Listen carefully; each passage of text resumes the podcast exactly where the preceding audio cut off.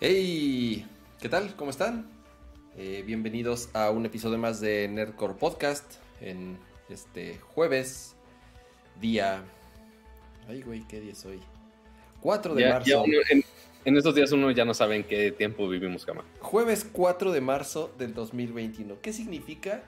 Que llegamos a otro marzo, justamente el mes en donde prácticamente arrancó el encierro. Eh, ¿Qué les digo? Más que lo siento mucho, ni modo, y esperemos falte poco. Ya, vamos a dejar de hablar de esas cosas para primero saludar a mi amigo y compañero Pato G7. Pato, ¿cómo estás? Muy bien, pero si tú trajiste el tema, cama, todo el mundo estábamos tranquilos así de, ah, vamos a seguir. Güey, es este, que yo vi que es así marzo, marzo y dije, no mames, marzo otra vez, güey. ¿De O otra vez? Pues, pues sí, amiguitos, el tiempo pasa muy rápido, pero aparentemente, bueno, más bien lo bueno es que podemos seguir pasando este tiempo este, haciendo el Nerdcore de siempre, porque igual desde, o sea, no sé ni, ni de qué nos quejamos en Nerdcore, porque desde antes de pandemia ya estábamos encerrados haciendo, haciendo el podcast.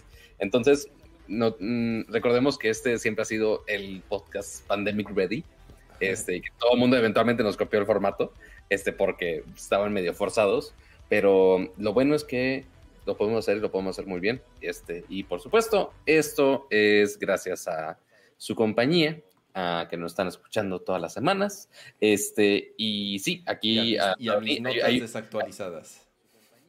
No, y notas desactualizadas, pero sí, aplausos, aplausos.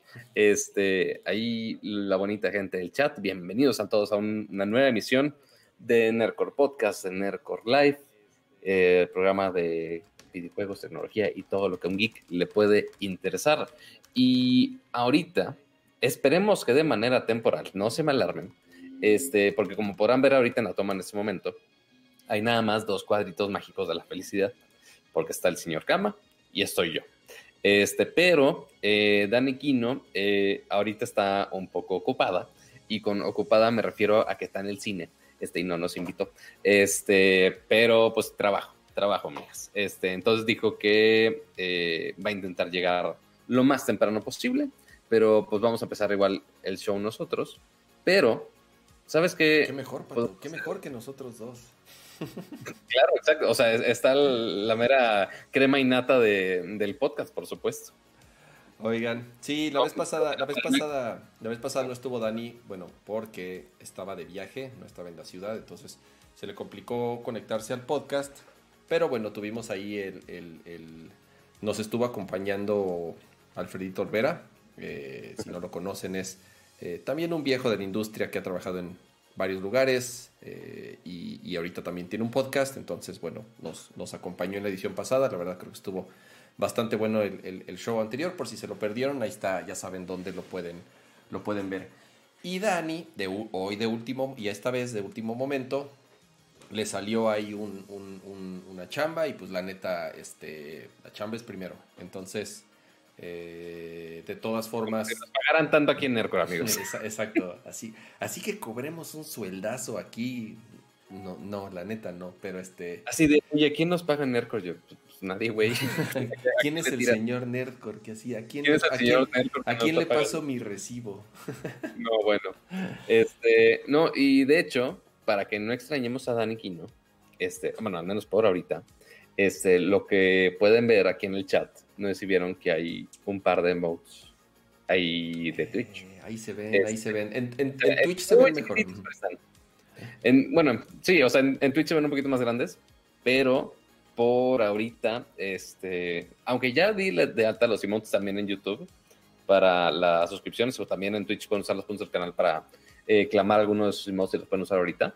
Este, tengo que hacer unos pasos extra todavía en YouTube para que eventualmente puedan usar estos emotes, pero ahí están los emotes de ahorita hay dos emotes de cada uno de nosotros entonces a ver aquí puedo poner toda la galería o no están dos míos dos de cama Ponlos, ponlos. dos de Dani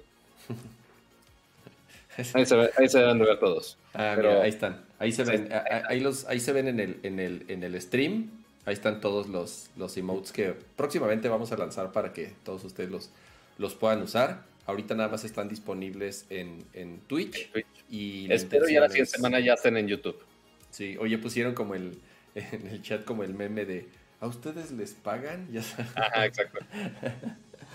pues no, chavos, lo hacemos por amor al arte y ya si de vez en cuando sale algo, pues chido. Pero pues así está la cosa por ahora. Pero Muy bien, Pato. Vamos, a, vamos a, arrancar con el, con el, con el show, ¿va? Eh, una semana interesante, creo que, creo que hubo, hubo buenos anuncios, bastante variados, entonces pues bueno, ya eh, los, los iremos platicando, pero nos arrancamos con el anuncio de Google, Pato. ¿Qué pasó con Google y por qué, y por qué hizo tanto ruido esta, esta noticia? En lo que pues cambia el tema. o sea, no, es tanto que Google haya anunciado un nuevo producto, no es que haya este, matado otro Google Plus o algo así. Más bien anunciaron los de Google un cambio eh, bastante drástico para cómo funcionan.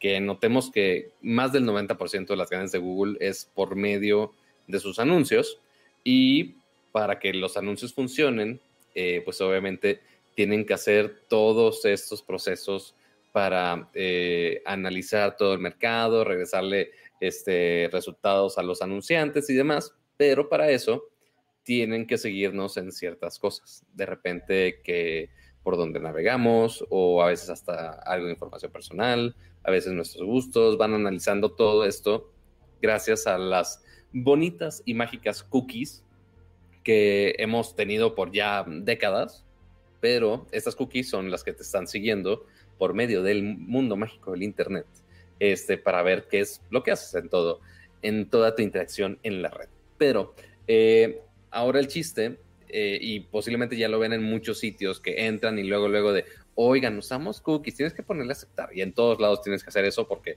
si necesitan tener un poquito de acceso a tu información para hacer todo esto. Y Google anunció que ahora están haciendo que en, en Chrome ya no, bueno, más bien no en Chrome, sino en, en las plataformas de Google en general, que ya no se requieran cookies para hacer todo esto, que igual, repito, era como el gran riesgo de seguridad y privacidad por muchos años y que todo el mundo estaba de, eh, y principalmente también, pues, Gama seguramente estará muy, muy con la camiseta puesta de Apple, era de no, privacidad, no, no, no, ¿cómo crees? Privacidad, ¿cómo crees? Este, entonces, este, ahora que Google diga de, oye, no los vamos a seguir ya con cookies, pues sí es un paso importante este, para su negocio de los anuncios, porque pues sí se está perdiendo mucha la información que podría ser muy útil para eventualmente vender más todavía. Sí, mira, está, hay, obviamente hay como dos caminos, ¿no? Porque la noticia parecería así de, ay, es, esos de Google, qué buena onda, ya se dieron cuenta que están haciéndonos, que están haciendo daño a la sociedad y al Internet, traqueando absolutamente todos nuestros movimientos.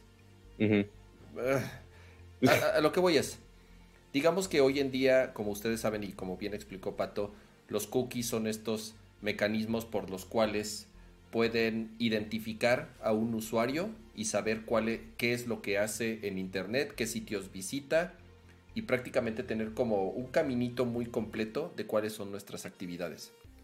Ahora, ¿quién hace estas cookies? Pues muchas compañías. Facebook lo hace, obviamente Google lo hace, eh, Amazon lo hace, prácticamente las grandes empresas, pero además hay otras compañías que se especializan solamente en esto. O sea, ellos te venden un servicio, una plataforma en donde tú instalas trackers en tu sitio web y te dan estadísticas muy precisas de los usuarios que tienes. ¿Por qué? Porque obviamente este cookie, este, este, este traqueo, te sigue por donde vayas. Ahora, ¿qué es lo que ha sucedido en, en los últimos años? Safari, por ejemplo, ya bloquea esos famosos third party cookies. O sea, los cookies, digamos que funcionan solamente dentro del sitio en el que estás. Digamos, tú entras a Facebook y Facebook puede traquear lo que estás haciendo, pero realmente cuando te sales de Facebook, ese cookie ya no, ya no te sigue, te deja de traquear como tal. Lo mismo sucede con, otras, con otros sitios. Firefox también lo hace. O sea, lo que sucede es, le llaman cross-platform cookies, que significa que, que no pueden salir tal cual del sitio web en el que estás visitando. Entonces, Google anunció que ya va a ser lo mismo con Chrome. O sea, Chrome tal, o sea, tal cual La diferencia es que Chrome hará exactamente lo mismo que ya hace hoy en día eh, Safari y, y, Firefox, que es va a bloquear estos third party cookies. ¿Por qué? Porque lo que dicen ellos es que eh, le han como... y en el chat tienen mucha razón, o sea, no es nada más de que somos buena onda. Obviamente hay mucha presión también de los gobiernos, eh, principalmente de la Unión Europea, y todas estas demandas que empiezan a, surgir porque ya tienen demasiado poder estas compañías como tal, en cuestión de, digamos, abuso de información privada o de este, casi, casi, este, ¿cómo le llaman? Privacy. Eh, pues sí, de, mm, privacidad. O sea, sí, exacto. Invasión a la privacidad, exacto. O sea, ya son tan precisas estas, este, es, tan precisa esta información que la gente está convencida de que su teléfono los escucha todo el tiempo porque les salió un anuncio en Instagram de algo que habían visitado tal vez hace tiempo. Entonces, ¿cuál es el problema? Que lo que dice Google es que esto ya le está haciendo de cierta forma, ya le está haciendo daño al Internet, tal cual. Y la gente está perdiendo confianza en las compañías porque ya sienten que su información es abusada cómo le van a dar la vuelta. Porque este es como, es lo que les decía, es, ok, va, ya no vamos a, a estarlos traqueando de forma tan individual y también ya vamos a bloquear a compañías que hagan lo mismo. Pero obviamente el Internet y Google principalmente su negocio está en los anuncios, ¿no? Y entonces los anuncios entre más precisos sean, más efectivos son, por lo tanto los pueden vender mejor. O sea, porque imagínate, o sea, para los que no conozcan mucho del mundo del marketing digital, es si yo quiero poner un anuncio y se lo cobro a Perenganito, de, oye, pongo este anuncio, e, este panorámico en la calle y te cobro 100 pesos por él. Oye, pero ¿quién va a ver mi anuncio? ¿Son clientes? ¿No van a ser clientes? No, pues quién sabe. Es nada más ponlo y, pues, ahí, ahí sí te pega chido. Pero este, con todas esas herramientas digitales en básicamente cualquier plataforma de anuncios, si le pones más información de, oye, que si son este, masculinos o femeninos, que obviamente ya es todo, es todo otro pedo aparte, no vamos a entrar en ese tema, pero bueno, ahí puede estar seccionando por diferentes casos de, oye, que navega en tales sitios, oye, que eh, busca tales productos, oye, que hace login con tales cuentas, o sea, puedes buscar un chorro de información para segmentar es, ese, ese mercado. Entonces, en vez de poner un anuncio que me cuesta 100 pesos y ponérselo a todo mundo, oye, que ese anuncio de 100 pesos, pero que únicamente aparezca a posibles clientes, o sea, gente de que sí va a comprar, que sí es posible comprador de ese producto que estás ofertando. Entonces, por eso es importante que esos anunciantes, o más bien las plataformas de anuncios, tengan acceso a información para poder vender mejor y posiblemente hasta más caro esos anuncios para decirle de, oye, voy a llegar justamente a la persona que vio el producto de tu competencia y te lo anuncio. Y, te lo anuncio, pero si le pagas tanto. O sea, ya eventualmente si te vas más específico, podría ser más barato y más caro a la vez. Sí, un, un ejemplo muy claro es, tú te entras a Amazon, digamos, y quieres comprar una lámpara y entonces haces una búsqueda de lámparas y viste dos, tres modelos de lámparas y digo, eh, si bien, y si, si, mal hiciste en agregarla a tu carrito y dejarla ya abandonada, digamos que ahí se acabó en teoría tu búsqueda de una lámpara. Resulta que te sales de Amazon y navegas en internet y te vas a otras páginas y vas a ver todo el día, durante varios días, banners de estúpidas lámparas. ¿Por qué? Exactamente, o sea, porque justamente ese cookie ese tracking te sigue a donde vayas. Entonces, no importa dónde vayas, la estúpida lámpara te va a seguir, te, va a seguir y, va a estar, cómprame, cómprame, cómprame. casi, casi me dejaste ahí en el carrito, ¿no? Entonces, el problema, insisto, es que ya es demasiado invasivo. Ahora, ¿cuál es como la solución? O, o, porque dices, ok, pero Google también vive de eso, ¿no? Entonces, en teoría lo que Google va a desarrollar es, es una especie, le llaman como un sandbox como tal, y un sandbox se refiere a no, necesariamente al, término de informática, aunque obviamente, aunque obviamente va por ahí, le llaman Privacy Sandbox. ¿Y qué significa? Que lo que van a hacer es, sí van a seguir haciendo tracking, sí lo van a seguir permitiendo, pero ya no, ya no va a ser tan eh, individual como tal, ya no va a ser tan invasivo. Entonces, lo que ellos proponen es que van a juntar a segmentos de miles de personas que más o menos comparten los mismos patrones, gustos, perfiles, y los van a meter a todos como por paquetes, como por bolsas tal cual, y entonces van a seguir ofreciendo, digamos, eh, anuncios personalizados o por perfiles, pero de una forma mucho más agrupada como tal. O sea, lo que dicen es... Como general, ¿no? Como más general, insisto, menos, en teoría menos invasiva, menos agresiva, porque también llega a ser agresiva, obviamente.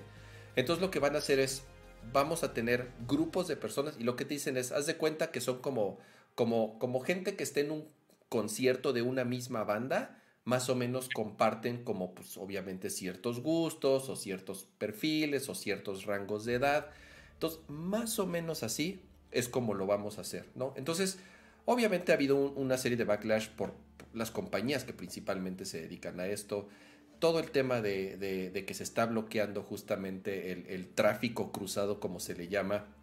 Ha habido campañas muy agresivas por parte de Facebook contra Apple, eh, porque Apple ha sido de los grandes impulsores de, estas, de, estas, de estas tecnologías, si les podemos llamar así, para proteger por lo menos un poco más la privacidad de sus usuarios. Entonces Facebook lo que dice es, es un ataque directo a nuestro negocio, obviamente, pero siempre como poniéndose del lado de los negociantes, de los, pequeños negocios y de las empresitas, así de, este, gracias a nuestras plataformas, estas empresas viven y gracias a nosotros estas empresas eh, tienen clientes y todo y ahora por culpa de Apple ya no van a poder este, promocionar sus negocios, cuando no es cierto, cuando lo pueden seguir haciendo, obviamente, pero con, con técnicas y con tácticas mucho menos agresivas, mucho menos invasivas. Y el hecho de que Google, que es la compañía de anuncios más grande del mundo, que tienen el browser Chrome más utilizado del mundo y que tienen las plataformas eh, en línea y las herramientas en línea más utilizadas del mundo, se unan a esto, pues de cierta forma creo yo que es bueno, pero insisto, no nada más porque sean buen pedo, sino porque también ya hay mucha presión de gobiernos para empezar a controlar esta agresiva invasión a la privacidad, ¿no? No, y, que también, o sea, parte de los gobiernos, eso es una, que en la Unión Europea sí lo hemos visto bastante más, pero también hasta algunos sistemas operativos que ya también están controlando muchísimo más en cuanto a privacidad también. Este, comentamos hace algunas semanas este, que justo Google no había actualizado alguna de sus aplicaciones, este, que casualmente fue cuando empezaron a poner estos banners de privacidad este, para todas las aplicaciones de, iOS. Entonces, este, también Facebook hizo toda gran campaña de, güey, me estás este, tachando con mil este, cosas de, de, privacidad y pues Google no había actualizado por eso. Pero justo hasta esta semana también empezaron a actualizar algunos apps, ¿no? justamente apenas esta semana empezaron a actualizar. Oye, aprovechando que, que, me pasaste la palabra, muchas gracias a, Rocío Amaranta que nos dejó un, un, super chat aquí en, en, YouTube. Ah, muchas gracias. Saludos. Rocío, muchísimas gracias por voy a, voy, a tener, voy a, tener, que hacer los cinco. Tú eres, tú eres acuérdate, Pato, tú eres, tú eres el reemplazo de Decan. Entonces, este. Entonces ahí, este, ahí cuando, cuando tengas chance pones el, el, ese. Pero insisto, eh, este, es, es, algo que ha hecho bastante ruido. Eh, definitivamente va a cambiar la forma en la que las compañías eh, venden publicidad, en la que las compañías, sobre todo especializadas, que 100% se dedican a eso, a traquear usuarios y a vender información de los usuarios y a vender comportamientos de los usuarios, tendrán que de una u otra forma de cierta forma darle una vuelta, tal cual, de, eh, para poder eh, este, seguir con el negocio, insisto, sin que sea tan agresivamente invasivo, que justamente es lo que ha causado que empresas como Apple, como, como, como Firefox y ahorita justamente Google con Chrome hayan tomado decisiones para, para, para hacerlo, ¿no? ¿Qué pasó, Pato? Ya te pongo en toma. ¿Qué vas a hacer? Vas a poner tu mensaje. Eh, Gracias, Rosillo, por superchat. Ya, ya hice mi signo. No soy tan kawaii, pero funciona. Quizá quería un signo de Dani Kino, pero se tendrá que conformar conmigo por hoy, al menos por ahorita. Lo siento. Oye, ya viste, mira, Pato, mira las transiciones.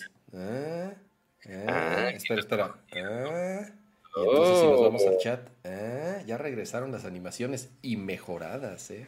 Muy bien, muy bien. Ya después pasar, después me tienes que pasar el tip porque yo lo intenté hacer en mi stream del Twitch y no me funcionó. ya después me... Este, pues sí, esas son las notas de Google, básicamente este, que sí llama bastante la atención. Sí, está interesante, porque, insisto, creo que es, es, un buen paso para empezar a generar mejores prácticas para la publicidad en Internet. La publicidad en Internet no va a desaparecer de plano, insisto, el, el Internet se mantiene de eso, de la publicidad, es prácticamente lo que, lo que, lo que sostiene el changarro y con lo que eh, ha sobrevivido y se ha desarrollado tantos años. Entonces, creo que es interesante que se empiecen a tomar este tipo de, decisiones. Eh, igual aprovechando, Noé Hernández, saluden a mi hijo Yair Hernández. Yair, muchos saludos. Mira, hasta me pongo así. Saludos. Este, gracias, muchas gracias Noé por, por el super chat y este y saludos a, a, Yair que anda por acá viendo este episodio de Nerdcore. Eh, muy bien. así de qué edad tiene tu hijo para ver qué tan family friendly es lo que podemos. Sí, sí, lo voy a hacer. Luego sí me da, me acuerdo muy bien este cuando le platiqué a... está, muy chistoso porque estaba hablando con Akira, estábamos en videoconferencia. Ajá. Y este... Y entonces estaba Aiko ahí por atrás y yo estaba platicando con Akira. Y justamente estábamos como por cerrar uno de nuestros primeros patrocinios. O no, no me acuerdo qué pasó. Creo que se, se, nos había caído uno o algo así. Ok. Y entonces, y le digo a Akira, oye, pero Jess está muy, Jess, está este, eh, preocupada. Bueno, Jess, Jess me, me, molesta porque dice que nunca vamos a tener patrocinadores, que porque, porque decimos muchas groserías. Y luego, luego ahí cual fondo le dijo a Kira, ¿ves? Te dije, te dije que son bien groseros en el podcast. No soy la, no soy la única, no soy la única que les ha dicho. Entonces, ah, pero bueno, entonces sí, podemos... sí, tiene toda la razón. Y mira, ahí ya está riendo en el chat. Podemos ser, tendríamos que ser más, más family friendly. Aunque mira, conforme nos vamos acercando a la, a la medianoche, podríamos, este, podríamos eh, ir, ir así, que se vuelva la, la, la, hora picante. Está bueno, así, todo chavo. estaba bien la opción de fútbol picante, pero así la, hora picante ya, ya, suena muy mal. Este, y, y, más cuando estamos nada más los dos, los dos hombres del stream, ¿verdad? Pero, pues ven bueno, quién sabe. vemos. Estoy aprovechando para. Que te haya, entrado a la cabeza la cuarentena, este, para que estemos en, esta desesperación, amigo. Oigan, este. Además lo, comentaron en el chat. Van a hablar de, de, Microsoft Mesh. Vamos a hablar de Microsoft Mesh. No me queda muy claro qué es Microsoft Mesh más que una chaira mental que yo creo que nadie nadie va a utilizar nunca, ¿no? Entonces. Me este, encanta que dijimos, ah, family friendly esta medianoche, corte A. ya, sorry, es que no encontré un, este, un, término más adecuado. ¿Qué onda con, Microsoft Mesh, Pato? Ya, eh, voy a, aprovecho para, para poner. Eh, es básicamente esto.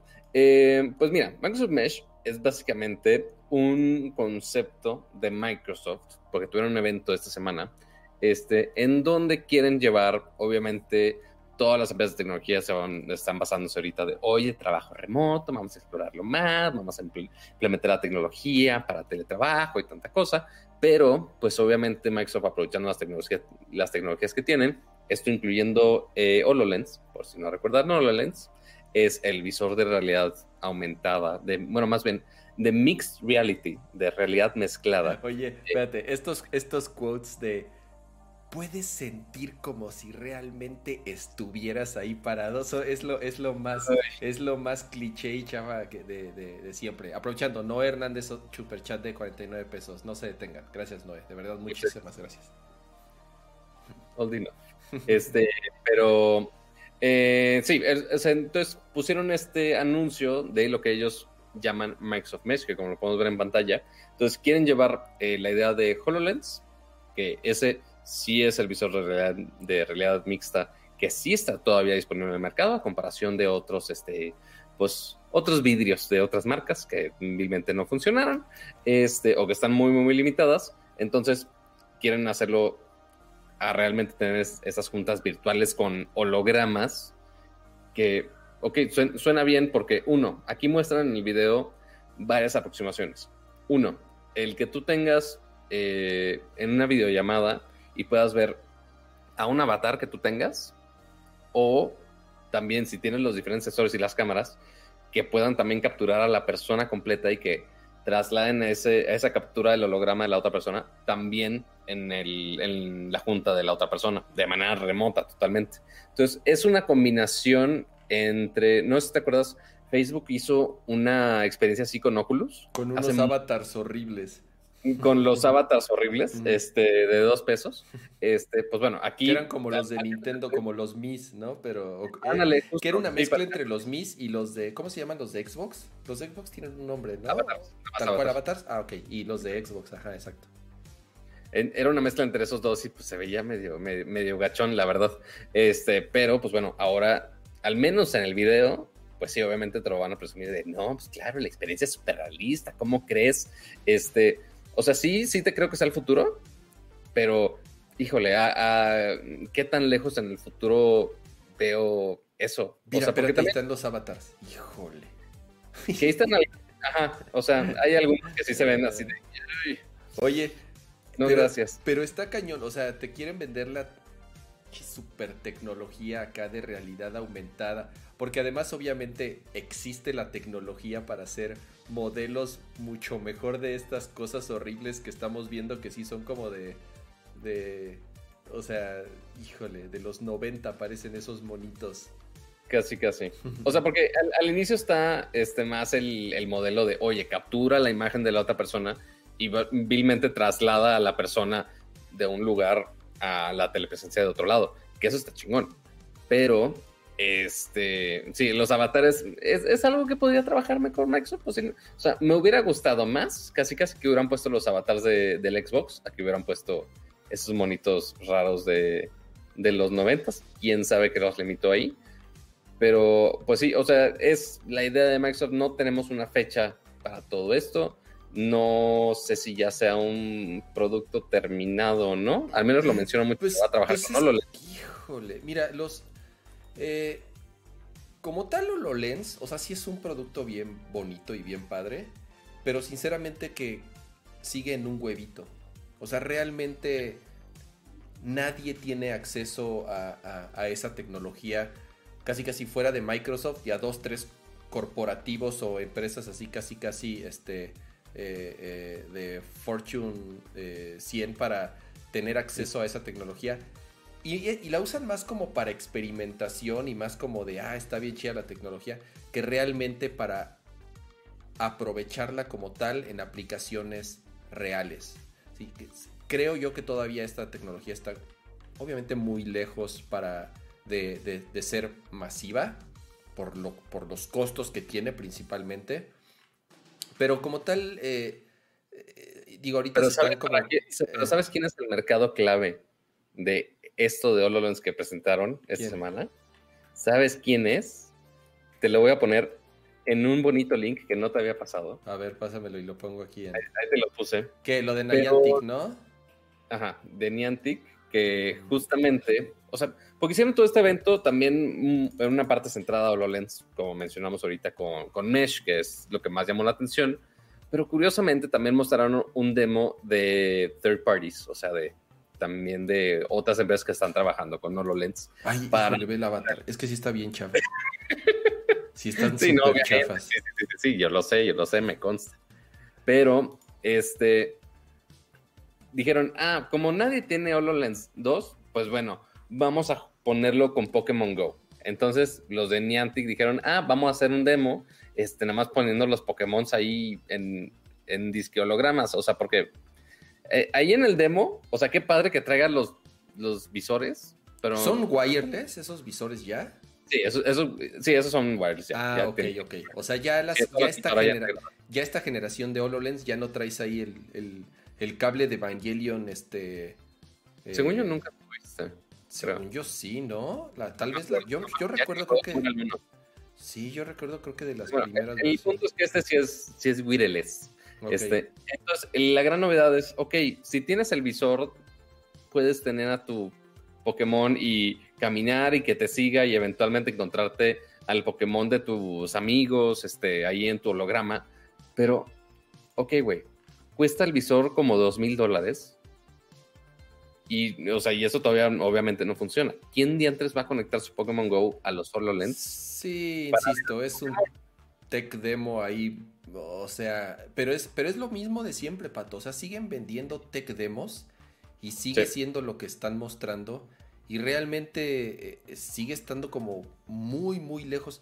Número uno, para que se vea bien, o sea, para que se vea realmente bien y no se vea el pegoste ahí del Pikachu super chafa ahí, disque como de realidad aumentada.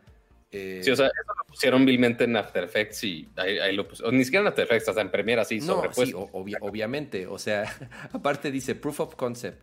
Dice Not for Consumer Use. O sea, no lo sé. Eh, muy, muy lejos estamos, creo yo, para poder tener que se masifique esta tecnología el acceso que vamos a tener, o por lo menos que todavía va a ser muchos años todavía para temas de realidad aumentada, van a ser nuestros teléfonos, o sea, va a seguir siendo nuestra principal herramienta para poder interactuar, si le podemos llamar así, o poder por lo menos tener experiencias de realidad aumentada.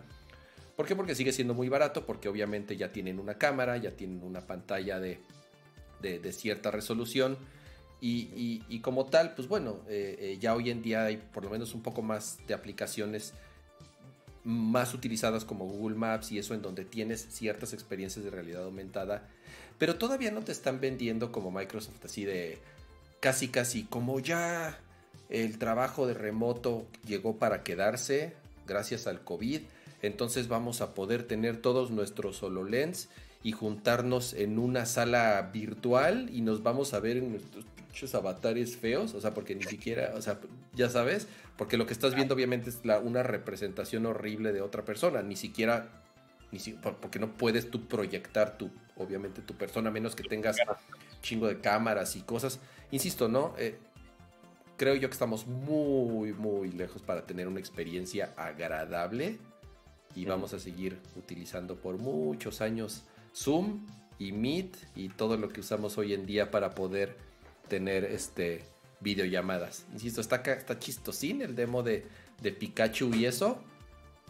Pero incluso, incluso, incluso en celular, el proyecto este que había de realidad aumentada en una aplicación de, de Pokémon, pues creo que lo mataron. Hace poquito anunciaron, ¿no? Que, que tal cual creo que ya no iba a, a estar funcionando este, no Pokémon Go, porque Pokémon Go tiene como integraciones. Más bien era otro producto distinto que solamente estaba enfocado en realidad aumentada de, Pokémon y pues mataron el, proyecto, ¿no? Entonces, eh, insisto, creo que todavía está, padre el experimento, pero sí no lo están vendiendo como de ya todos en sus casas van a poder y estamos 20 años o 10 años atrás. Eh, eh, sí, estamos muchísimo o sea, y hasta, hasta me da risa lo que dice. Minecraft, ah, ya, Minecraft, sí es cierto, ya mencionaron ahí en el chat. Ah, Fue el proyecto de Minecraft el que, manda, el que mataron, no el de, no el de Pokémon. Este, y que de hecho, eh, más hacia el final del show vamos a hablar mucho más de, de Pokémon, porque hubo ahí noticias, obviamente, el 25 de aniversario. De las Pokémon.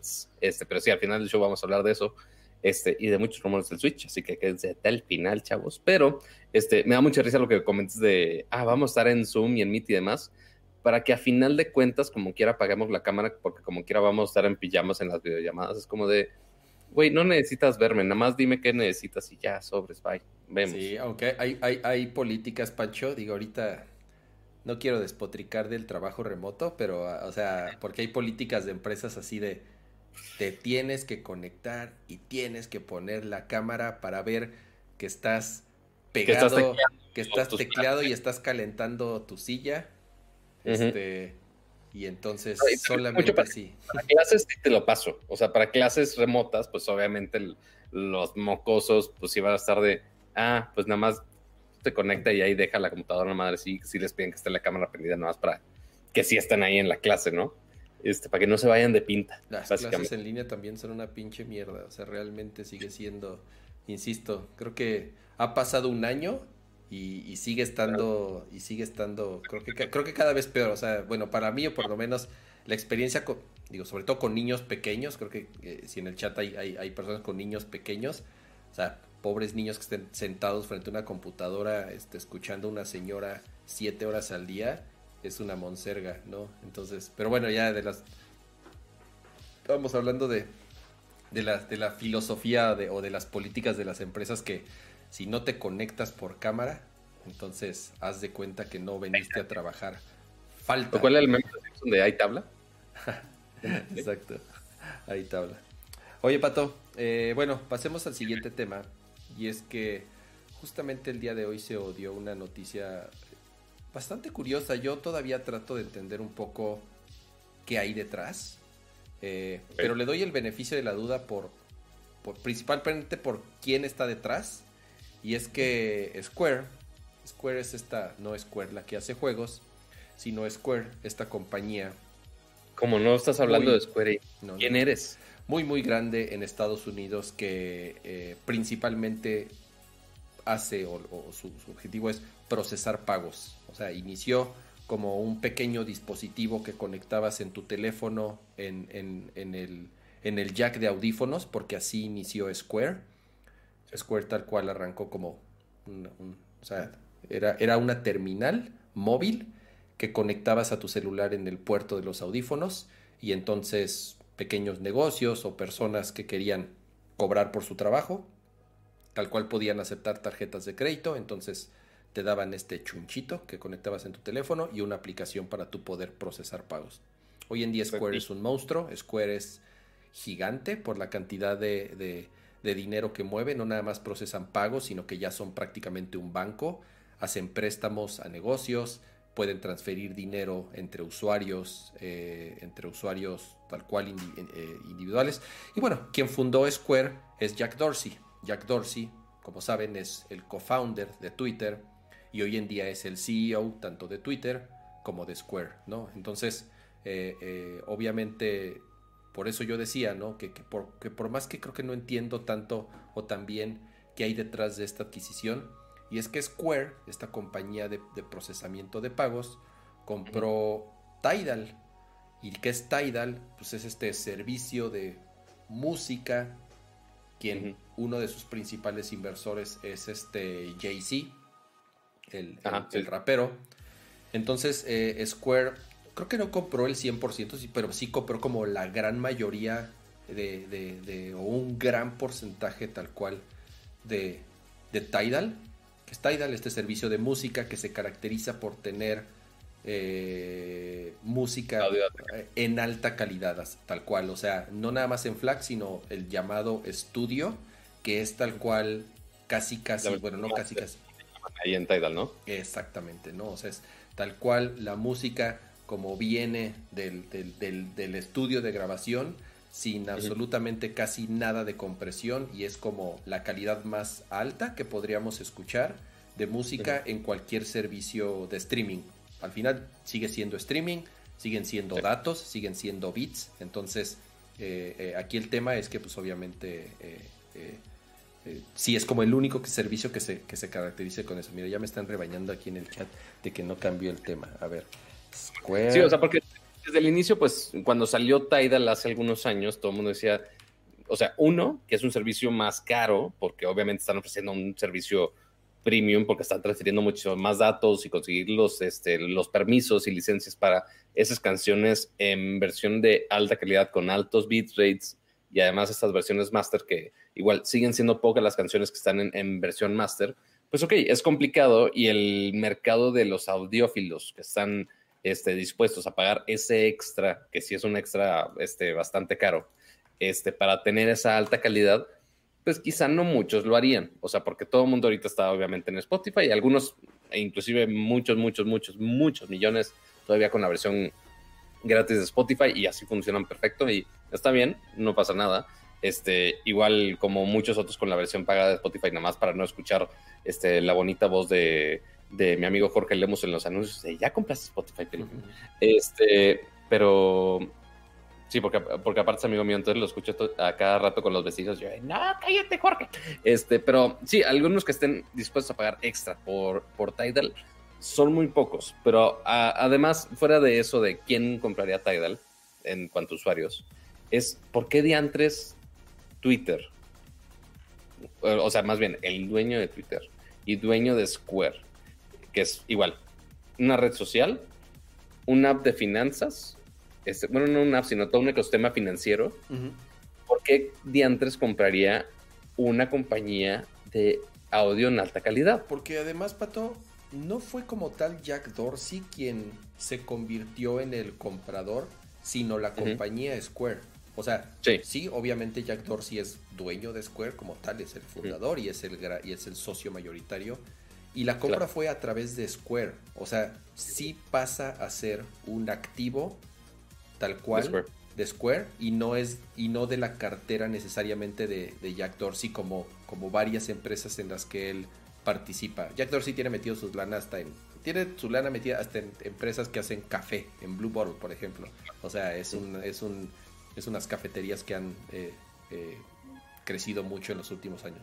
tiene su lana metido en muchos lados, pero como tal, esta adquisición fue más de Square. Ahora, ¿quién está detrás de...? ¿eh? hasta, tendría más sentido para mí que estuviera, que lo compraran por medio de Twitter, ahí que lo integraran ahí medio una red social medio rara. Exacto. Pero porque qué lo mandarías a Square? Exacto. Eh, y, ahora, ¿quién, está detrás de Square? Digo, no, Jay-Z obviamente es eh, de, los, de los principales, pero está Madonna, está Rihanna, está Beyoncé, ahí está en el, en, el comunicado. Son como muchos artistas los que están detrás de Tidal. Ahora, Tidal, el tema es que lleva, lleva varios años en que no es un gran negocio. O sea, Tidal como tal ha batallado en mantener, número uno, una buena cantidad de usuarios y número dos, en, seguir creciendo como tal. O sea, si es de, las, de los servicios de música con menos usuarios, y es más, te podría decir que creo que es de las cinco grandes, que podríamos decir que es obviamente... ¿Cuántos? Tres millones. No es nada. O sea, tres millones de usuarios, Pato, no, es absolutamente nada si lo comparas con la cantidad de usuarios que tienen servicios como Spotify, como Amazon Music, como Google Play obviamente como Pandora, como, o sea, como la que me digas. Hay servicios más que tienen bastante más usuarios que, Tidal. Exactamente, ¿no? Entonces, el tema es, eh, de pronto tienen ciertos lanzamientos exclusivos, principalmente de los artistas que están como detrás de la plataforma y de sus amigos, ¿no? Entonces tienen, tienen amigos, obviamente, al ser artistas muy influyentes, tienen igual artistas, eh, amigos que son artistas muy importantes, y de pronto tienen algunos lanzamientos importantes. Pero ellos mismos se dan cuenta que no es tan, o sea, no es negocio tenerlo nada más para ellos. O sea, como artistas dice, o sea, va, te doy la exclusividad, pero te la doy una semana, o te la doy tres días, o te la doy, obviamente, pues porque, pues, o sea, nadie me va a escuchar ahí. Porque aunque Tidal dé mejores eh, ganancias o mejores porcentajes que otras plataformas. Por ejemplo, Spotify es creo que la peor de todas. O sea, todos los artistas se quejan que Spotify te da, o sea, eh, 0.0000000, o sea, 1 centavos de dólar por cada reproducción, ¿no? Entonces, Spotify eh, comúnmente es, es acusado de que, de que no que paga muy poco. exactamente, de que le paga muy, muy, muy pocas regalías a los artistas. Digo, a menos que seas de eh, Weekend y tus, y tus canciones tengan 600 millones, no, rebasan los billones de reproducciones, pues obviamente ahí sí ves dólares. Pero de ahí en fuera no, no, no paga nada, ¿no? Apple Music paga un poco más, pero tampoco... Ajá. Que, que notemos que ya algunos servicios de streaming, o sea, que tienen mucho más usuarios. Entre Apple Music y Spotify ahorita está bastante reñido. Este, hay algunas otras terceras, pero entre el, yo creo que los dos más grandes son, son esos dos. Este, de hecho, alguna nota salió esta semana que ahí se está peleando quién es el primer puesto de, usuarios entre Apple, entre Apple Music y Spotify. Este, bueno, y YouTube Music ahí sí que es de una manera muy extraña. Pero este, algunos servicios ya también están entrando a, a tragarse un poco de ese mercado de Tidal de la alta calidad. O sea, porque Tidal sí tiene una versión de 100 pesos al mes, que es muy similar a lo que tenemos ahorita de Spotify y otras, pero la, versión, la versión del sonido hi-fi, este, sí que tiene los Tidal Masters, como le llaman, que cuesta 200 pesos al mes. Entonces, eso eh, va a ser mucho más... Que ese era realmente el, producto clave de Tidal. O sea, si, si vas a pagar la versión normal de 100 pesos al mes, ok, te vas a Spotify, que se conecta con todos lados, que tiene mucho más librería. Ajá, tiene mucha más librería, tienen buenos playlists, o sea, tiene un montón de ventajas, la verdad. Este, yo antes era usuario, imagínate, yo era usuario de Google Play Music. Este, nada más. en, el, en el, chat dicen Google Play Music ya no existe. Bueno, ya es que ya es YouTube Music, ¿no? Que bueno, puta, es que estos güeyes también cambian de los nombres y de servicios cada semana. Entonces está cabrón este sí, récord eso. Ajá. Exactamente. Pues, sí, era eh, Google Play Música, después lo cambiaron a lo que es ahora eh, YouTube Music, pero igual, tampoco que tú digas una gran cantidad de usuarios. Yo lo pago más por el YouTube Premium, no tanto por la música ahí. Este, como quiera, sigo pagando el otro de Spotify porque es mucho más fácil de usar y lo puedo castear a todos lados y los playlists están chidos, lo puedo compartir con mis amigos, lo puedes compartir en historias, lo puedes hacer, puede hacer un montón de cosas. La neta Spotify lo ha hecho muy bien en cuanto a usabilidad y la experiencia que te da en general, uh -huh. lo hace muy bien. Este, pero este, ahora para todo ese mercado audiófilo que ya quiere una experiencia más más acá o que también hay mucha gente que está invirtiendo más en eh, y más estamos en casa en bocinas de alta calidad o audífonos de alta calidad no, no vamos a juzgar los audífonos de, de 6 mil, 7 mil pesos de, de, X marcas, no lo voy a mencionar, este, no, no así que, cama, este, pero, este, Ojalá ahora vemos. costado eso. Bueno, sí, ya no me acuerdo cuánto cuesta, este, pero, ah, no, como 15, ¿no? Por ahí. Este, pero bueno, el punto es que eh, justo la semana pasada hablamos muy ligeramente de que Spotify también va a tener su opción de hi-fi, que no dijeron qué tanto nivel de alta calidad. Sí, FLAC. FLAC. O sea, prácticamente okay. es, es, un, es, un, es un CD RIP. O sea, lo que dice Spotify es la calidad que vamos a tener en este servicio de Spotify Hi-Fi, eh, que todavía que todavía no sabemos en qué países va a estar disponible. Esperemos México esté en alguno. Pero va a ser eh, CD Quality. Más o menos sí. que es FLAC, que es uno de los formatos de compresión menos castigados como tal. Eh, pero bueno, ahí ya de pronto pues no tiene mucho sentido. Es, lo mismo que, con Tidal. O sea, tú podrías estar pagando Tidal pensando que vas a tener, o sea, sí, sí tienes obviamente música de muchísima calidad, pero de pronto puedes estar utilizando unos AirPods o algunos audífonos Bluetooth que no soportan codecs modernos y realmente el bitrate que te llega pues está topado a, a 256 kbps. Entonces, así sí, deja, déjame suscribir a Tidal para usarlo con mis audífonos del metro, ¿no? Es, exacto, casi. ¿no? Entonces, obviamente, obviamente eh, eh, estos servicios vale la pena pagarlos si tienes un equipo adecuado para aprovechar. Y además si tienes el oído educado para, para, para Bien. aprovecharlo, ¿no? O sea, yo sinceramente yo no me considero alguien con, con oído súper educado, entonces, aunque de pronto sí puedo notar la diferencia, no soy alguien que, que aprecia realmente, y, y, ya lo mencioné yo como en, en mis reseñas de audífonos. Estaba eh, justamente buscando el, como por qué podría haber sido la compra. Tal uh -huh. cual lo que dice Jack Dorsey es, es para encontrar nuevas formas para que los artistas puedan vender su trabajo.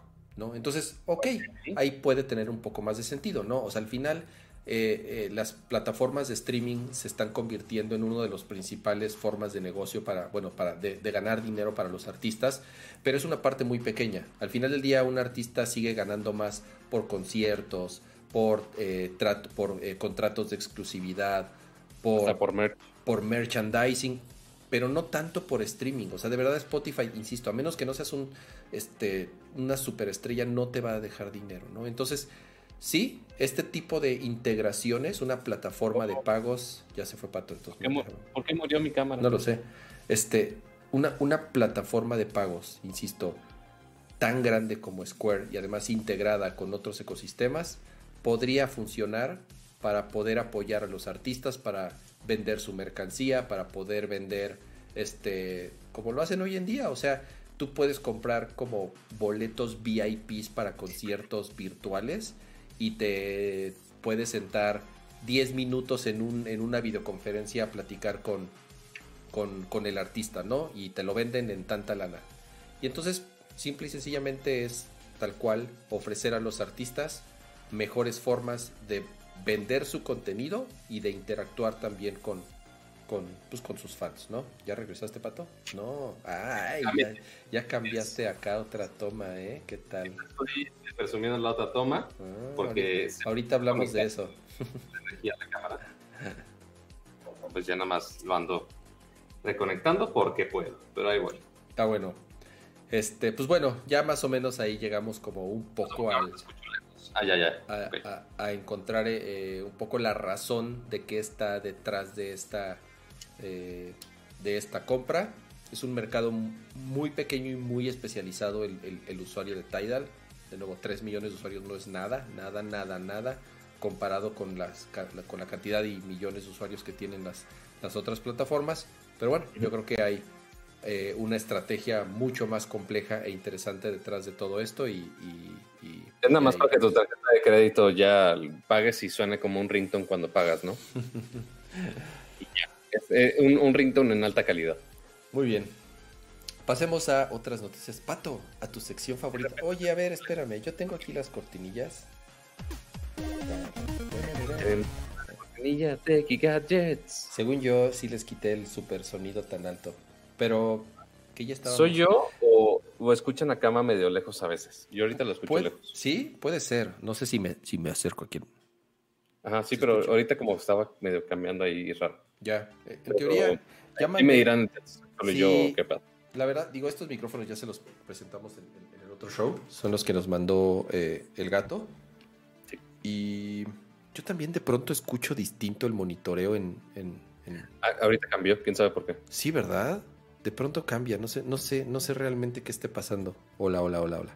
Pero bueno, es que me queda un poco bajo el micrófono, pero ya espero eh, tener como una base más alta para la próxima. Siguen preguntando por Dani en el chat que si ya no va a estar. Eh, eh, para los que llegaron eh, tarde al stream, Dani tuvo un, un compromiso ahí de una chamba que le salió de último momento, entonces pues obviamente era un compromiso importante que no, que no podía fallar, así es. Entonces, este dice, bueno, nos comentó que si acaba temprano, eh, aquí está su lugar guardado, nada más que míralo.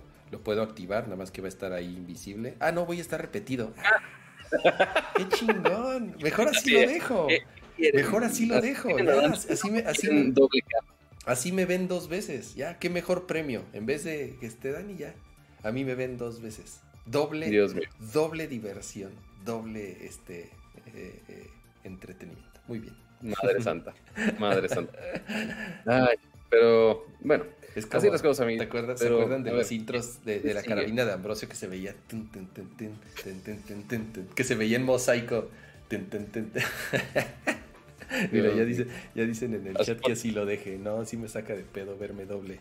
Este, así, por si por si un camas se pone insoportable, ahora imagínense dos, amiguitos. Veo doble. Y aparte, cuatro camas. Así no, así va a cambiar todas las cámaras así para que aparezca Mira, nada más el ya solo. salió el gag en el Eh, chat. Pero, este, aparte, este, se va a poner este, más insoportable porque la siguiente sección va a ser sección 100% casi casi de cama. Porque, amiguitos, lamentablemente, por más que yo quisiera que Nota. no fuera. Pato fue quien lugar, propuso estas notas, ¿eh? Yo no las propuse. Ahí sí puedo Yo decirlo. lo sé, yo lo sé, pero eh, este, desafortunadamente, no es si afortunado o desafortunadamente, eh, tenem- yo no quiero hacer que este lugar, este espacio digital, sea exclusivo para alabar este, al, al señor Apple. Este, pero el bailecito de cama no puedo, güey.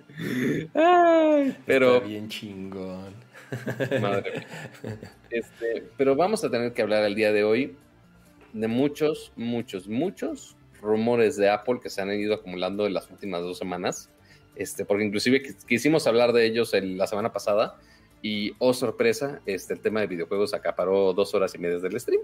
Este, entonces no pudimos. Pero este, hay mucho que hablar esta semana de Apple, ¿no, Cama? Sí, es más, eh, es que ya, ya me interrumpiste, Pato. Yo estaba, quería hacer algo bien chingón, pero el, A ver, el- mientras el problema mientras- es con el, el problema es que no OBS es que, Ujú. mira, voy a poner la vista del chat y lo Ajá. que voy a hacer es la toma de Dani. Déjame ver si se puede. Ah, ah, ah, ah, ah, ah. Ahí está. Entonces Pues puedo, retarme, puedo retarme a mí, ¿eh? ¿eh? ¿eh? ¿eh? Ya flipié la toma, entonces puedo como que estoy discutiendo con, con- conmigo mismo. Está bien chingón. ¿Qué opinas? Dani, Sí, sí, yo- Daniquino, sálvanos de esto, por favor. ¿Lo corremos? ¿Lo corremos? Sí, saca. ya, ya, lo siento. Madre santísima. Oigan, este. Así, así será el, el Nerdcore de, de hoy, amiguitos, hasta que llegue Dani Quino. Así que si, si quieren y pueden, eh, tómenle un screenshot de esto y tuiténselo, tuiténselo a Dani Acuérdense que vamos a, que siempre ponemos los mejores memes al final del show ahí cuando no- no- nos, Sí. van, nos los van ma- mandando. Eh, varios, varios rumores de, de Apple los últimos días. Quisimos dejar que se juntaran un, un- un poquito porque sí son varias cosas las que han surgido. Y es que seguramente en marzo va a haber un evento. Y no es que esté tratando de adivinar, pero realmente en- en- durante los últimos años siempre ha habido, bueno, ha habido constante, un, un evento en, en- en marzo. En alguna ocasión se presentó un Apple Watch, en alguna ocasión se presentaron iPads, en alguna ocasión se ha presentado, este, creo que el iPhone SE, en algún momento se presentó en, en, en- en- los eventos de marzo.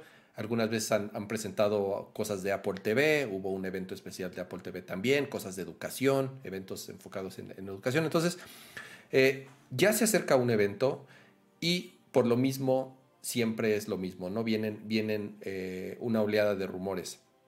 Los rumores empiezan, eh, o por lo menos empezaron hace un par de semanas, con ciertos detalles del, iPhone 13. En teoría el iPhone 13, por lo menos de lo que sabemos eh, eh, que ha sucedido, o por lo menos en cuestión de rumores, es que ahora sí, en teoría ahora sí, va a tener una pantalla de 120 Hz, que es algo que en teoría iba a tener el iPhone 12 y al final de último momento, o por lo menos lo que dicen los rumores es que de último momento lo echaron para atrás, justamente porque había ciertas preocupaciones en, temas de batería.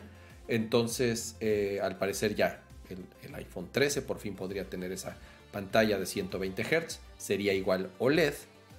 Y además con el notch, ya saben, con la parte de arriba un poco más pequeña.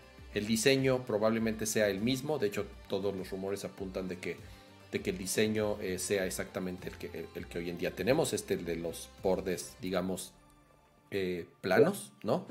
Y, y tiene sentido porque Apple como tal no, nu- nunca ha cambiado de, de- de diseño de, un año para otro. Ahora, otra cosa que también dicen es que... Recuerden que normalmente era versión de número y después S. Así es. versión de número, después S. Así se iban todos los malditos años. Así es. Creo que es- Y- y- otra cosa de lo que dicen es que eh, el iPhone podría tener un Always On Display, que sí es algo que también, o sea, ya hay varios teléfonos de Android que lo soportan. ¿Cuál es la ventaja de ser una pantalla OLED? Pues que prácticamente apaga eh, eh, gran porcentaje ¿no? de, de- de la pantalla como tal y solamente muestra ciertos detalles. Hoy en día en Android, ¿qué sucede, Pato? Las- Estas pantallas Always On, ¿qué muestran? La hora, notificaciones, como, como ciertos detallitos, ¿no? Como tal. Hoy en día, Cama, Ujú, hoy en día, hace millones de años luz. Bueno, hoy en día me refiero a ya tiene tiempo que sucede, pues. ajá. O sea, porque notemos que, igual, esas pantallas OLED, ok, no es novedad este, el que las tengamos en Android, eso es una. Este, pero también estaba el Always On Display, que es esta idea de poder tener en la parte OLED, como son, como puedes controlar los píxeles cuando se prenden, cuando se apagan, tú puedes tener en el Always On Display este, un poco de información, aunque la pantalla esté totalmente apagada. Entonces tú puedes configurar en, depende obviamente de teléfono a teléfono, ya depende cómo esté configurado su sistema operativo, pero este, puedes poner que te muestre las horas, alguna animacióncita, las notificaciones, que lo puedas ver así nada más, este, información, información rápida, finalmente, esa es la, esa es la idea del, Ujú. del Always On Display. Pero, pues sí, eventualmente, ya que tuvimos la llegada de OLED, dijimos, oye, ¿por qué Apple no, no hace algo así? Y pues justo, aprovecharon ya para por fin tener este, el Always On Display. Porque los 120 Hz no es tan nuevo para Apple. De hecho, lo habían hecho bastante bien con las pantallas de los iPads, con Los iPads, ajá. ¿cómo se llama? El- la tecnología de los, de los Promotion. iPads. Promotion. Promotion. Entonces, mucho- el rumor era que íbamos a tener promotion en los nuevos iPhones, no llegó, este, como dice Kama, pero bueno, ahora ya tener OLED, 120 cuadros, este, sí es gran ventaja este, para los iPhones porque sí es un feature que muchos teléfonos de Android se están enfocando muchísimo desde hace un par de años, este, que tenemos eh, las pantallas de 90 Hz en algunos teléfonos, los de 120, este, de 120 y aparte en Quad HD, algunos hasta 4K, este, que ya se puede con los procesadores de Snapdragon y de otros. Eh, pues sí, ya se estaba quedando un poco atrás Apple en, en ese lado, principalmente en mercado este, un poquito más hacia gaming, que tampoco les voy a decir, oigan, los gamers compran iPhones, no necesariamente. Pues, este, digo, no, digo, no es por nada, Pato, pero, pero, pero los procesadores gráficos para juegos como tal, en performance, los, los iPhones los últimos años son, los, son los mejores y, y, tienen ya una plataforma exclusiva para, para juegos. Eso no lo puse en duda, eso no lo puse en duda, pero sí, el verdadero gamer que va a comprar, este, Bueno, no vamos a discutir si el, game, si el verdadero gamer juega o no en un celular, porque es meternos en terrenos escabrosos. Exactamente. Este, pero sí, esa es una. Este, y aparte, otra de las ventajas de OLED que tampoco estaban aprovechando en los iPhones, que y yo lo he repetido una y otra y otra y otra vez, y más ahorita en pandemia que están teniendo problemas con la autenticación con Face ID. Porque, ok, sacrificaron el diseño por esta función del Face ID. O sea, pusieron este notch gigantesco horrendo este, para tener esta cámara 3D que te reconoce un chingo de información que sí está bien, está padre. Este, pues eh, no había ningún teléfono que lo hiciera antes, Pato. O sea, realmente, o sea, eh, eh, cuando salió, cuando salió la autenticación por Face ID y realmente la tecnología que hay detrás, que no es nada más una cámara, sino son estos sensores y estos láser y todo que modela. Como tal, cuando salió el iPhone 10, o sea, el iPhone 10 ya tiene varios años, No había, no había tecnología masiva, no había ningún teléfono que ya tuviera reconocimiento de huella digital en la misma pantalla o lo tenían atrás o lo tenían a un costado.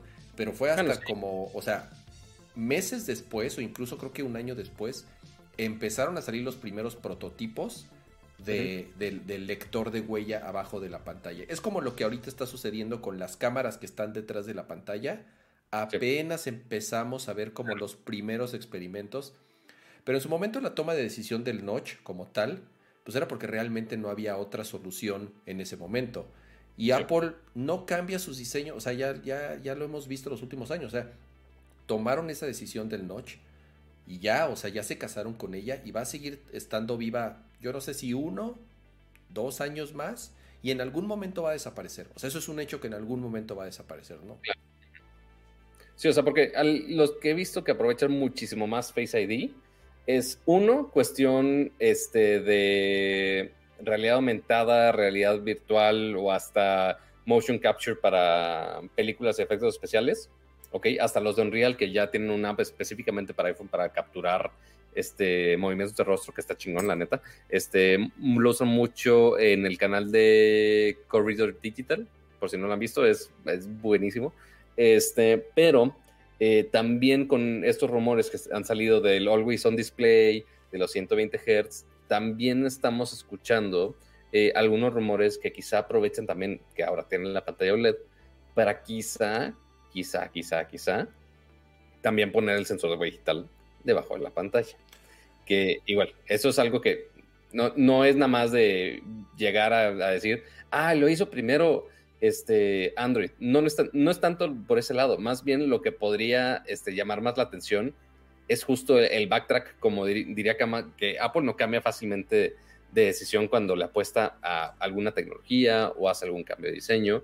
El que realmente regrese o que cambie de una manera tan radical no es algo fácil de parte de Apple, porque había como pistas de que quizá hay algún regreso de, la huella digital con el, con el Touch ID que pusieron en el iPad, en el nuevo iPad este, regular. El iPad porque en, los Pros sí está Face ID, este, pero este, el que lo quiten y que ahora regrese Touch ID, pero ahora debajo de la pantalla es que son no le da ahora, pues sí sería un sacrificio muy grande para, para Face ID.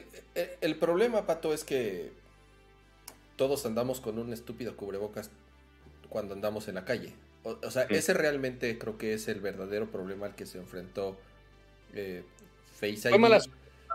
Exacto, porque, porque como tal, la tecnología funciona eh, perfecta. O sea, y, si estás en casa y no sales y no necesitas traer un cubrebocas, yo no extraño Touch ID.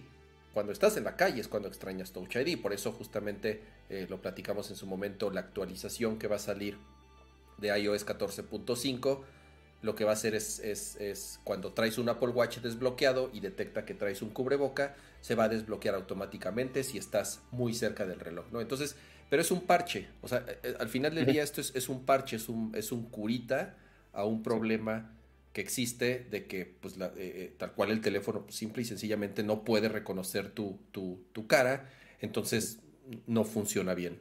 Y, si llega a ser un poco, como dicen, es este queja de, de, este, eh, de, de privilegiado, pero bueno, llega a ser un poco molesto que de pronto que algo tan básico que es desbloquear tu teléfono, pues tengas que bajarte el cubreboca o poner tu contraseña que ya de cada quien este... Y que aparte eh, que es algo que haces muchas veces durante el día. Exactamente, ¿no? Entonces... Y ok, eh, nosotros estamos en esas casas, pero para los que sí están fuera mucho más tiempo, pues sí puede convertirse en un problema. El tema de creo que del Always On Display justamente creo que puede ayudar a, mitigar esa necesidad. Digo, también ya lo hacemos como por, ya, ya es un tema como ya es casi, casi un pinche tic que tenemos, de aunque no tengamos nada que hacer con el pinche teléfono, o sea, lo estamos desbloqueando todo el tiempo, pero ya es como, eh, ya es automatizado, ya es como perrito, este, repitiendo, repitiendo, este, eh, la tarea condicionados de que tenemos que estar desbloqueando nuestro teléfono. Entonces, creo yo que el hecho de tener este tipo de aplicaciones como el, como el Always On Display, sí va a ser que puedas voltear a ver a tu teléfono y veas cierta información, a lo mejor algo tan estúpido como la hora y tus notificaciones, pero por lo menos ya va a ser que no estés desbloqueando tu teléfono todo el tiempo. Por lo tanto, creo que eso en vez de gastar más batería, al contrario, va a causar que gastes menos la batería de tu teléfono, porque ya no va a ser necesario que lo estés prendiendo, prendiendo y prendiendo y desbloqueando todo el tiempo para ver cierta información. Entonces, creo yo... Y sabes, ah, que eso no lo había pasado hasta ahorita. Eh, o sea, porque uno es que con las pantallas OLED, pues obviamente igual, eh, insisto, prende ciertos píxeles, entonces la hora que nada más cambia cada minuto, pones el iconito de la notificación y ya no tienes que prender toda la pantalla. Este, pero lo otro que también podría ser muy útil para este, ahorrar batería es combinar algo que implementaron en la última generación del Apple Watch. En, porque ahora este, tú puedes tener la pantalla del Apple Watch prendida todo el tiempo, pero se actualiza una vez cada... Es cada segundo. Una vez, una vez cada, segundo, cada que se mueve la manecilla cada que se mueve la manecilla lo va actualizando. Entonces, en vez de estar actualizándolo, eh, o sea, al contrario de los 120 Hz, así de actualizarlo 120 veces por segundo para gastar más batería, este, pero pues bueno, tienes animación más fluida. Si nada más vas a ver el segundero, es ok, nada más actualízala una vez cada segundo. Este, y quizá en el reloj, si, si no pones el segundero y pones nada más, ahí estás. Me encanta que Cama se ve doble y dice, ah, mira, estoy doble, míralo. Este, y pues bueno, puedes configurar que se actualice una vez cada segundo o inclusive pueden bajarlo todavía más hasta, hasta el minuto para ahorrar más batería con eso y siempre tener el Always On Display y que no sea el significado de, de sacrificar un poco de batería por tener esa función encendida. Exacto. Entonces, de nuevo, no creo que está, tenemos que, digo, la pandemia nos ha obligado a cambiar un poco nuestras costumbres y este tipo de cositas que tal vez se tomaron como decisiones de último momento, eh, no sean tan, tan mala idea. Digo, en algún momento el notch va a desaparecer. O sea, eso me, eso me queda claro. Eh, la tecnología de Face ID seguramente se va a perfeccionar con cámaras y sensores detrás de la pantalla o combinando, haciendo una, eh, lo que mencionan es, qué mejor todavía que tener una doble autenticación biométrica que no solamente utilice Face ID, sino que además utilice tu huella digital, lo cual es hace tu dispositivo todavía mucho más seguro de lo que, de lo que ya eh, hoy en día es. Pero en general esos son como un poco los, los rumores de, del iPhone. Y, no nada más fueron tal cual eh, eh, rumores de iPhone, digo, ya para no extender mucho... Sí, la sección de Apple. la sección de Apple, exactamente, porque además todavía nos faltan algunos temas de qué hablar. Se rumora también que las siguientes MacBook Pros van a regresar varios puertos que habían quitado como el HDMI o el puerto SD o incluso USB tipo A, eh, que en su momento tal vez lo sacrificaron por, por espacio, porque, porque las computadoras ya eran tal vez tan delgadas que además del espacio que obviamente utilizaban los componentes principales como la motherboard, procesador y todo eso, las baterías tal cual utilizan mucho espacio para realmente eh, dar la capacidad que se requiere. Pero ahorita ya con los chips M1 que utilizan muchísimo menos eh, recursos a nivel batería que un procesador actual de generación tanto de Intel como de AMD. Entonces, y además de que la motherboard de las M1 son chiquititas, o sea, son literal como las de, las de un iPhone casi casi, este, o de, de, un iPad más bien. Entonces, digamos que ya se tiene un poco de más espacio disponible y bien podría eh, dar cabida a que regresen justamente puertos como el HDMI, como el USB. Ethernet no creo, es un pinche cable muy gordo, o sea, tendría que ser muy gorda la MacBook, pero por lo menos esos, esos que la gente de pronto sí extraña eh, eh, y que sí utiliza mucho y que tiene uno que andar comprando dongles para todo, ¿no? Otro rumor que también se me había olvidado ahí que, dicen en el, en, el, en el chat, MagSafe, ahora que revivieron este nombre con el iPhone esta tecnología de carga magnética eh, y es algo que también las MacBooks lo tuvieron bastante tiempo y después desecharon para utilizar puertos de USB-C para todo. En teoría MagSafe también está como rumorado de que, de que pueda regresar, ¿no?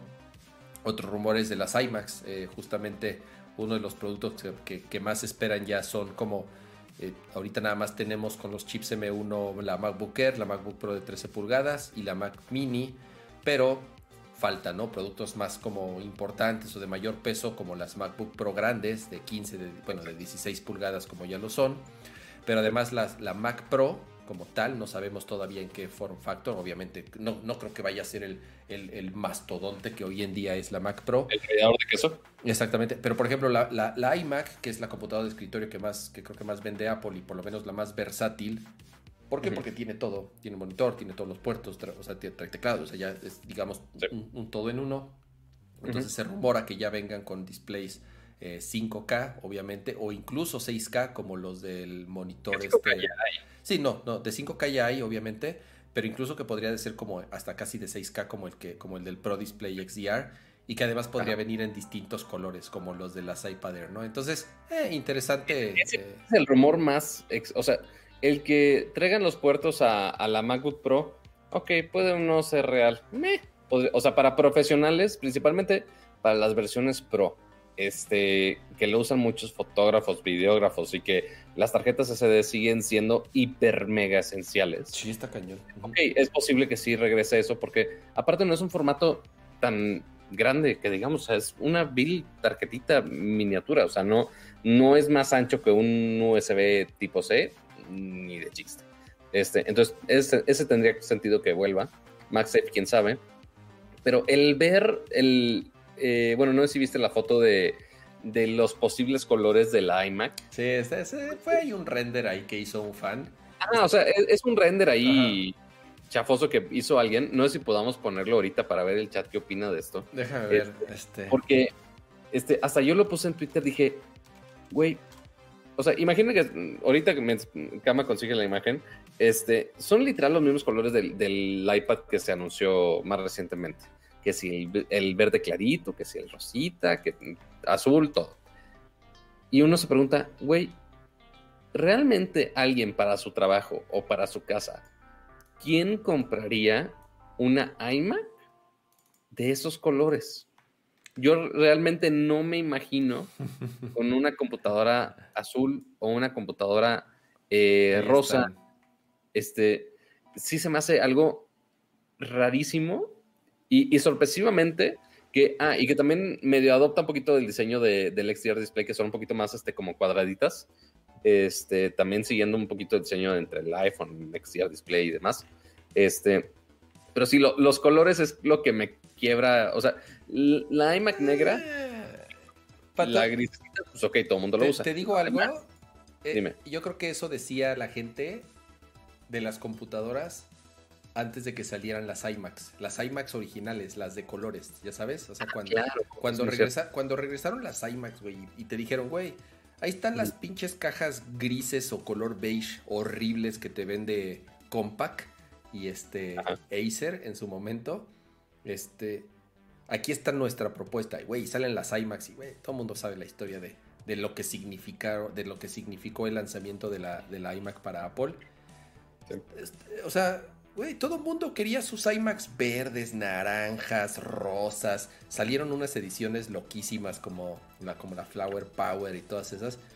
Creo que está chido, o sea, creo que algo de lo que de pronto es, la gente se puede quejar es que Apple tal vez dejó de ser divertido, si le podemos dar ese, ese, ese, ese, nombre como tal, y todos sus productos se volvieron plateados, y en el mejor de los casos plateados y negros, ¿no?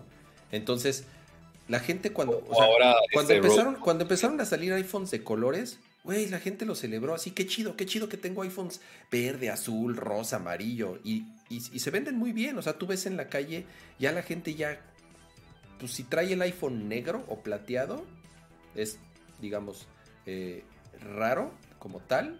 Digo, todavía hay usuarios que siempre prefieren esos colores. Pero, este, pero los iPhones de colores se venden un montón, güey. Y que las iMacs, insisto, que es como su computadora de escritorio más popular, tengan esta opción, pues yo creo que está cagado. O sea, insisto, yo no, yo, yo no sé si compraría un iMac verde, tal vez. O sea, no, no, no es no soy como tal vez, o, a lo mejor la veo en persona y digo, wow, se ve súper chida y, ya en el momento te calientes y te la compras como de, otros colores, ¿no? Yo no lo veo mal. Si no está, si no está disponible en, gris, en negro, y realmente necesito comprar una computadora, ok, quizá no la sufro tanto. Rosa. Lo que puede pasar es que le compres 15 y ya lo tapizo de, de stickers acrílicos y dice en el chat, oye Pato, pero tú eres el que tienes el cuarto azul pues ya lo cambia a blanco ya para que no se quejen. Lo único que quiero de colores son mis muebles, ya todo lo demás, o sea, mesa, mesa blanca y gris, puro blanco, sillón gris, literal así, nada más acentuaciones así muy chiquitas en, en azul y en amarillo. Pero fuera de ahí, pues ok. Pero ya pon, otra vez tu antro de la zona rosa ya. Claro, exacto, es, es el punto. Como no puedo ir al antro de la zona rosa, pues bueno, lo hago yo, no tengo problema. No hay problema con ello. Exactamente. Oye, eh, ¿qué, otro, qué otro? Espérame, ya, ya perdí mis notas, Pato. ¿Qué otro, qué otro, qué otro rumor hubo de Apple aquí? Además, y, eh, nada, lo de, las, lo, de las iPads, seguramente en, en, este evento de marzo lo que vamos a ver son iPads, porque es lo que principalmente este, eh, muestran por estas fechas. Y los rumores es tal cual nueva iPad Pro, obviamente. Y nuevas iPads mini, que tal cual, que también las iPads mini es un producto que dejaron abandonado varios años y desactualizado varios años. ¿Es el iPad mini 4? Creo que fue el último. No lo sé, pero, ah, pero es mi iPad favorita, Pato. O sea, realmente el iPad mini, o sea, eh, yo tuve un iPad Pro, eh, la, última iPad Pro que salió, la vendí porque la verdad no la usaba mucho, a pesar de que no, de que era la pequeña, creo que era de, de 10 pulgadas. Eh, no, no, la usaba tanto eh, y extrañé mucho la mini. Yo la mini la disfruté. Que había de quinta, generación del 2010, de marzo de 2019. Sí, pero tiene, pero tiene las tripas como del 2017. O sea, realmente creo que el CPU, el CPU creo que eh, no lo actualizaron mucho. Entonces, pues, al parecer regresa el, el, iPad mini, que creo que fue un producto muy popular, sobre todo por, por el precio y porque es muy cómoda. De verdad para mí era muy muy cómoda tener un iPad mini y ahora si regresa con este diseño con la pantalla casi casi de a los bordes, porque la otra sí tiene las, los todavía tiene los nochecitos bordes gigantes exactamente, ¿no? Entonces, la verdad es un producto bien padre, bien bonito y si alguna vez utilizaron un iPad mini es muy muy cómodo. Eh, entonces, creo que podría eh, volver a usar usuario de, de, eh, de iPad.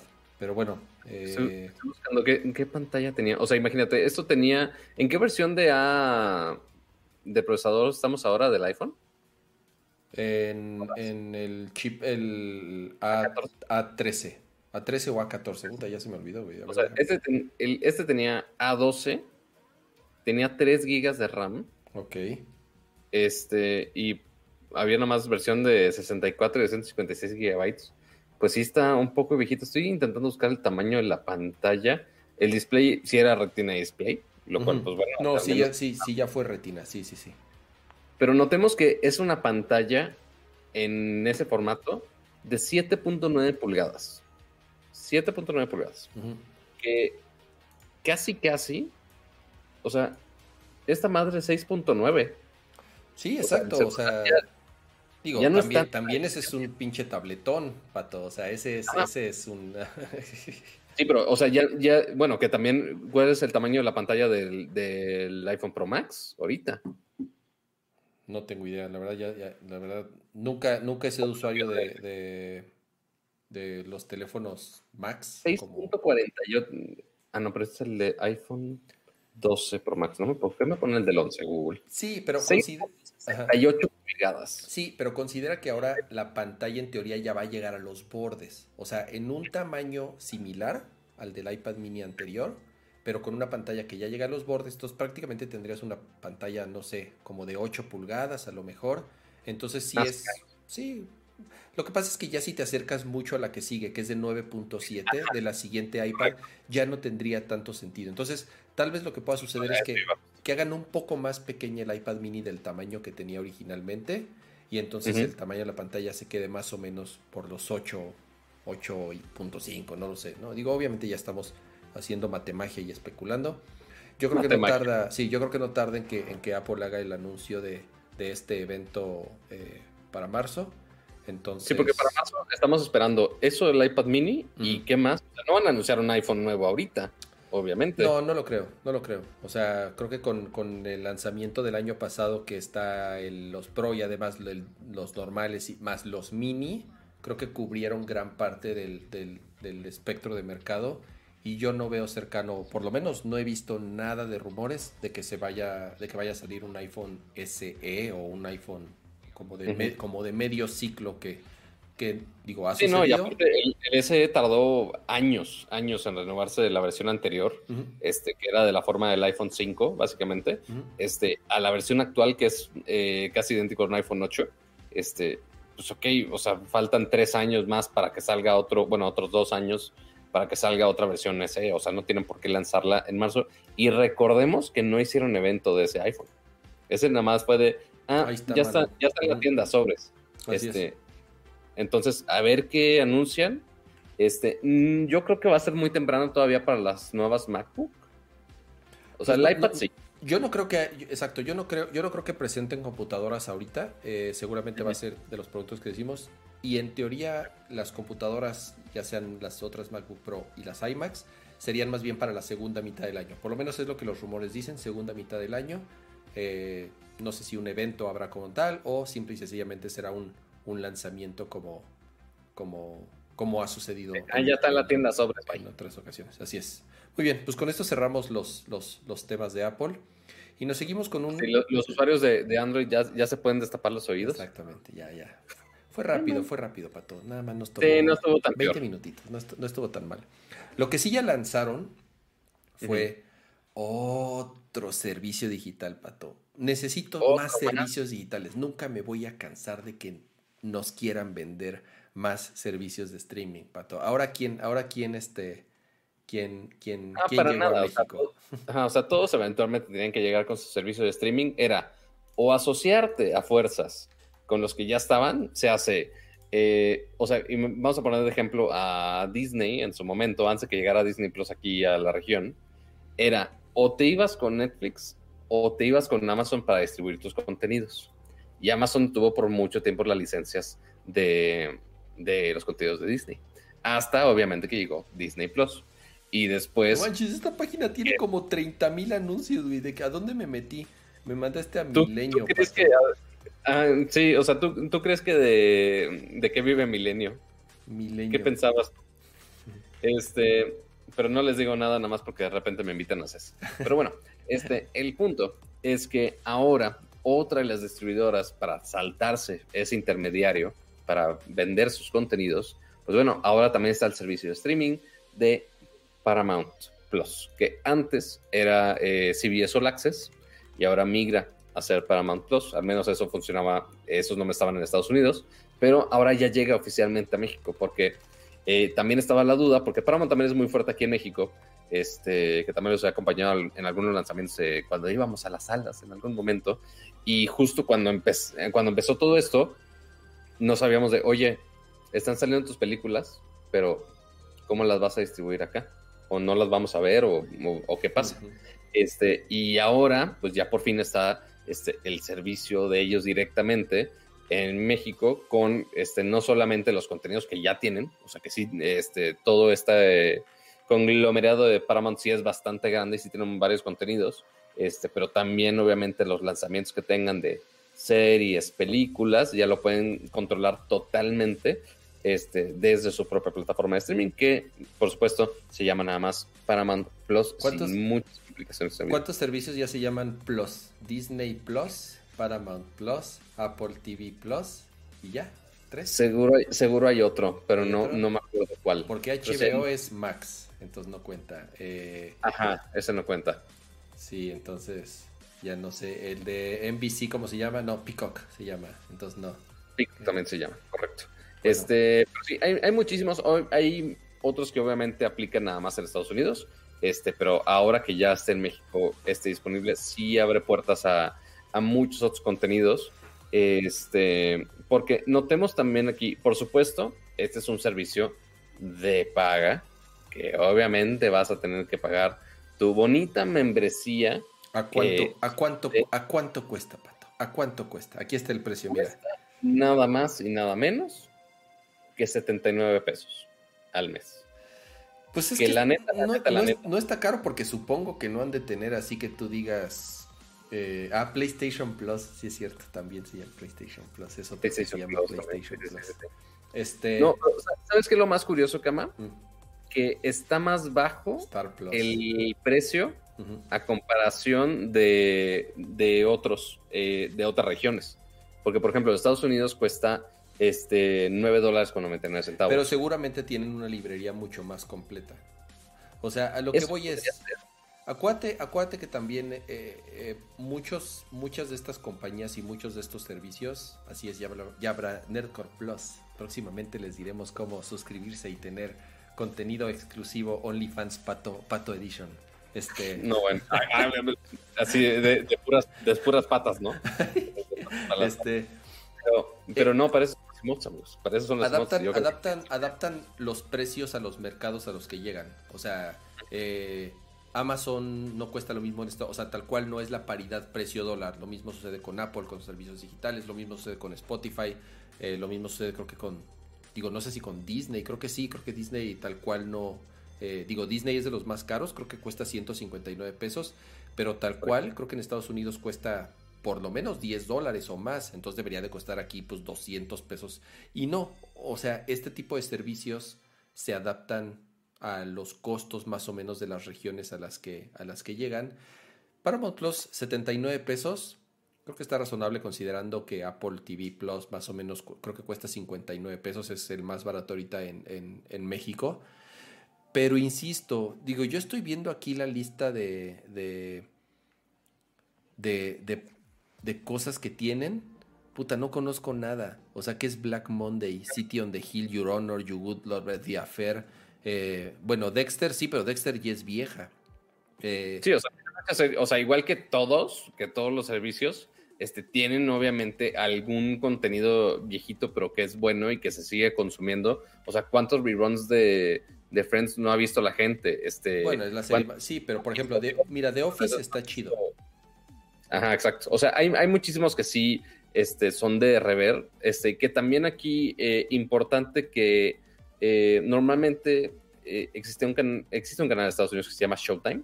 Ujú. este que antes o estaba pagado aquí en México o allá también estaba en algunas regiones, este, pero también con Paramount Plus también están disponibles los contenidos de Showtime, que es la primera vez que, que está oficialmente la marca por acá.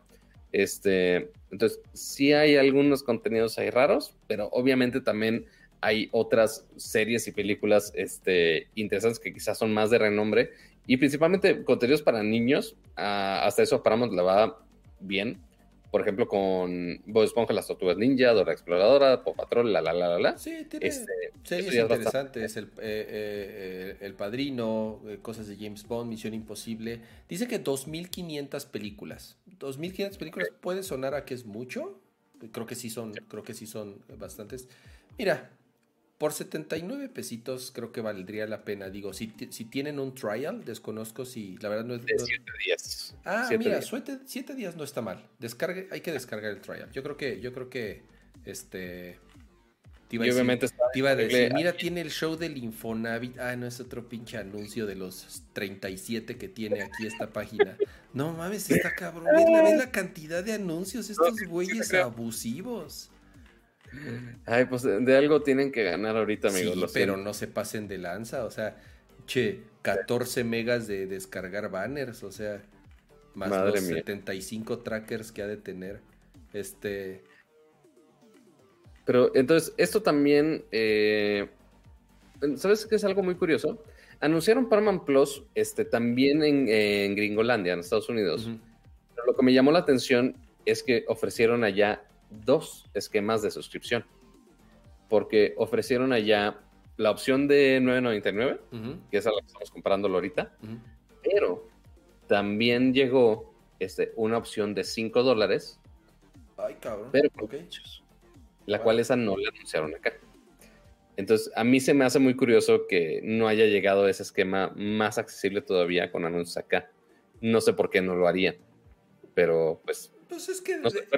se, me hizo, interesante ese esquema. Mira, el precio es muy agresivo. 79 pesos es un precio muy agresivo considerando que, por ejemplo, Netflix ha subido de precio, Amazon ha subido de precio. O sea, 79 pesos creo que es un precio muy agresivo considerando la competencia, la competencia que, que hay.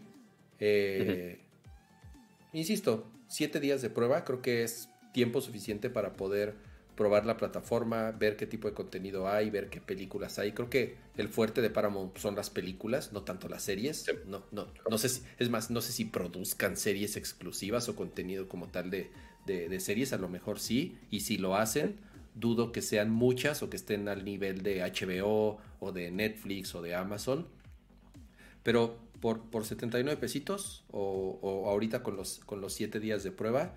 Creo que en contenido de películas deben, eh, quiero pensar que tienen una, una, una, buena oferta por lo que estoy leyendo, además de otro tipo de contenido y series que tienen de, de, franquicias importantes. Entonces, eh, digo, es un pedo, sí, otra plataforma, sí, otra mensualidad, sí, otra... Eh, pero pues ni pedo, así, ni modo, así va a ser, así va a ser. Y van a seguir llegando y ya mejor nos damos a la idea de que, de que, de que así va a ser, ¿no? Pero mira, prefieres las... ¿cuáles, ¿Cuáles servicios vas a pagar? Esa va a ser la pregunta del millón. Yo solo me estoy preguntando por qué este banner de Milenio tiene a Eugenio Derbez junto al Joker. Pero mira, los banners funcionaron y llamaron tu atención. Hijo de súper chafa. Ya, ya estás este, mm, súper mega tirándole al sitio totalmente puede y, te tocó la parte bonita del sitio, ¿eh? porque hace algunos años estaba para llorar horriblemente. Mira, Pato, tiene contenido súper interesante, como qué pasaría si hoy inviertes 4 mil pesos en Amazon. Y así es como una inversión de 4 mil pesos en Tesla. No sé por qué están casados con 4 mil pesos a huevo, todo aquí, todo. Eh, este cubrebocas es capaz de filtrar. Y mira, es un, cubre, es un pinche cubrebocas chino KN95, pero bueno, no sé qué no sé qué tenga de. voy a, voy a hacer ese clip y se lo voy a mandar a, Fernando Santillanes, el, el, Saludos a Fer, es, es, es, cuate del show, él, trabaja en Milenio, pero mira, si podemos... Ya está este, eh, eh, es, es, es, es, horrible, porque yo digo, yo que trabajo en esto y, y siempre este, y obviamente trabajo con clientes de pronto muy grandes, yo soy así de, ¿por qué? ¿Por qué tantos trackers? ¿Por qué tanta publicidad? Así de, bueno, ¿y cómo quieres que te paguemos? No, ya lo sé, pero... y mira, y ya que Chrome que no tenga trackers, quién sabe cómo le pega a Millennium. ya ven cómo depende de muchas industrias de la publicidad. Pues bueno, Así ahí está. Oye, eh, eh, eh, vamos a pasar con... Mira, ahorita que estamos hablando de, servicios de streaming y todo, hay una recomendación antes de pasar a la última noticia ya del, del, programa. Eh, como saben, cada semana hemos, hemos eh, hecho como una recomendación de alguna aplicación, de algún juego, de algún libro, de alguna serie, película como tal. Y yo la recomendación que tengo esta semana, en, mientras aquí voy a escribir, recomenda... El multitasking a todo lo que da a mí. De la, oye, pues está cabrón estar este, manejando aquí. Estoy en el centro de comando, en el, en el, en el, centro de comando como de, como de SpaceX y, quieres que haga todo al mismo tiempo. Mi recomendación de la semana es una película que eh, acaban de lanzar hace poquito en el servicio de Amazon Prime Video y se llama The Sound of Metal, tal cual, así se llama, The Sound of Metal. Eh, es una película, si no me equivoco, tuvo algunas nominaciones al Globo de Oro, creo que Riz Ahmed, el, protagonista, creo que estuvo nominado a, Mejor Actor. No estoy seguro también si, si, si la película como tal también tuvo algunas nominaciones. Es, una película que ya estaba cazando desde, desde hace ratito. Eh, la premisa es. ¿La pusieron en, Prime Video? Sí, está en Prime Video. Y creo que, ah, es, que es, que es, es, producción de Amazon. Es, es, es, es, ¿a, poco es, ¿A poco es tan vieja? No manches. Dice 2019 aquí en MTV. Pero dice diciembre 4 en Prime Video. Entonces quizá, quién sabe si tardaron en ponerla o qué pasó pero eso, no quita que, sea buena recomendación. Sí, lo que sucedió seguramente es que la estrenaron en... Es una... O sea, digo, a pesar de que sea una película de Amazon, es una película de cierta forma. el 4 de diciembre del 2020 en México. Ok, ah, mira, la estrenaron apenas a... tiene dos meses en, Prime Video, es lo que están diciendo en el, en el, en el chat. Eh, el protagonista es Riz Ahmed, eh, yo a él lo ubico por una miniserie extraordinariamente buena que salió eh, hace un par de años. No, salió el año pasado en, HBO, que, que se llama The Night Of. Creo, que son, creo que son solamente nueve episodios, ocho o nueve episodios. Digo, es, mira, aprovecho para hacerles esa recomendación. Se llama The Night Of, es una miniserie en HBO, extraordinariamente, extraordinariamente buena. Sale en DOA, eh, creo que sale. Es Venom, se me había olvidado que era Venom. Mira. claro. ¿Tom Hardy? no, no, no, no. Eh, eh, sí, en la, de, en la, de. ¿En qué, ¿En qué película sale? en la de Venom, sí, exactamente, sale en la película de Venom. Pero bueno, es, es Riz Ahmed, el protagonista. Y la premisa, él, él, es, él es, un, es, es un baterista, es un eh, músico que toca con su chica en una banda de rock ultra pesado tal cual es, rock súper súper intenso. la, estamos describiendo sin, sin spoilers. No, no, es, esto pasa los primeros, esto pasa seguramente, se pasa en el tráiler y pasa en los primeros minutos de, la película. Y pierde, y, de pronto de, un momento para el otro, eh, deja de escuchar, pierde el oído.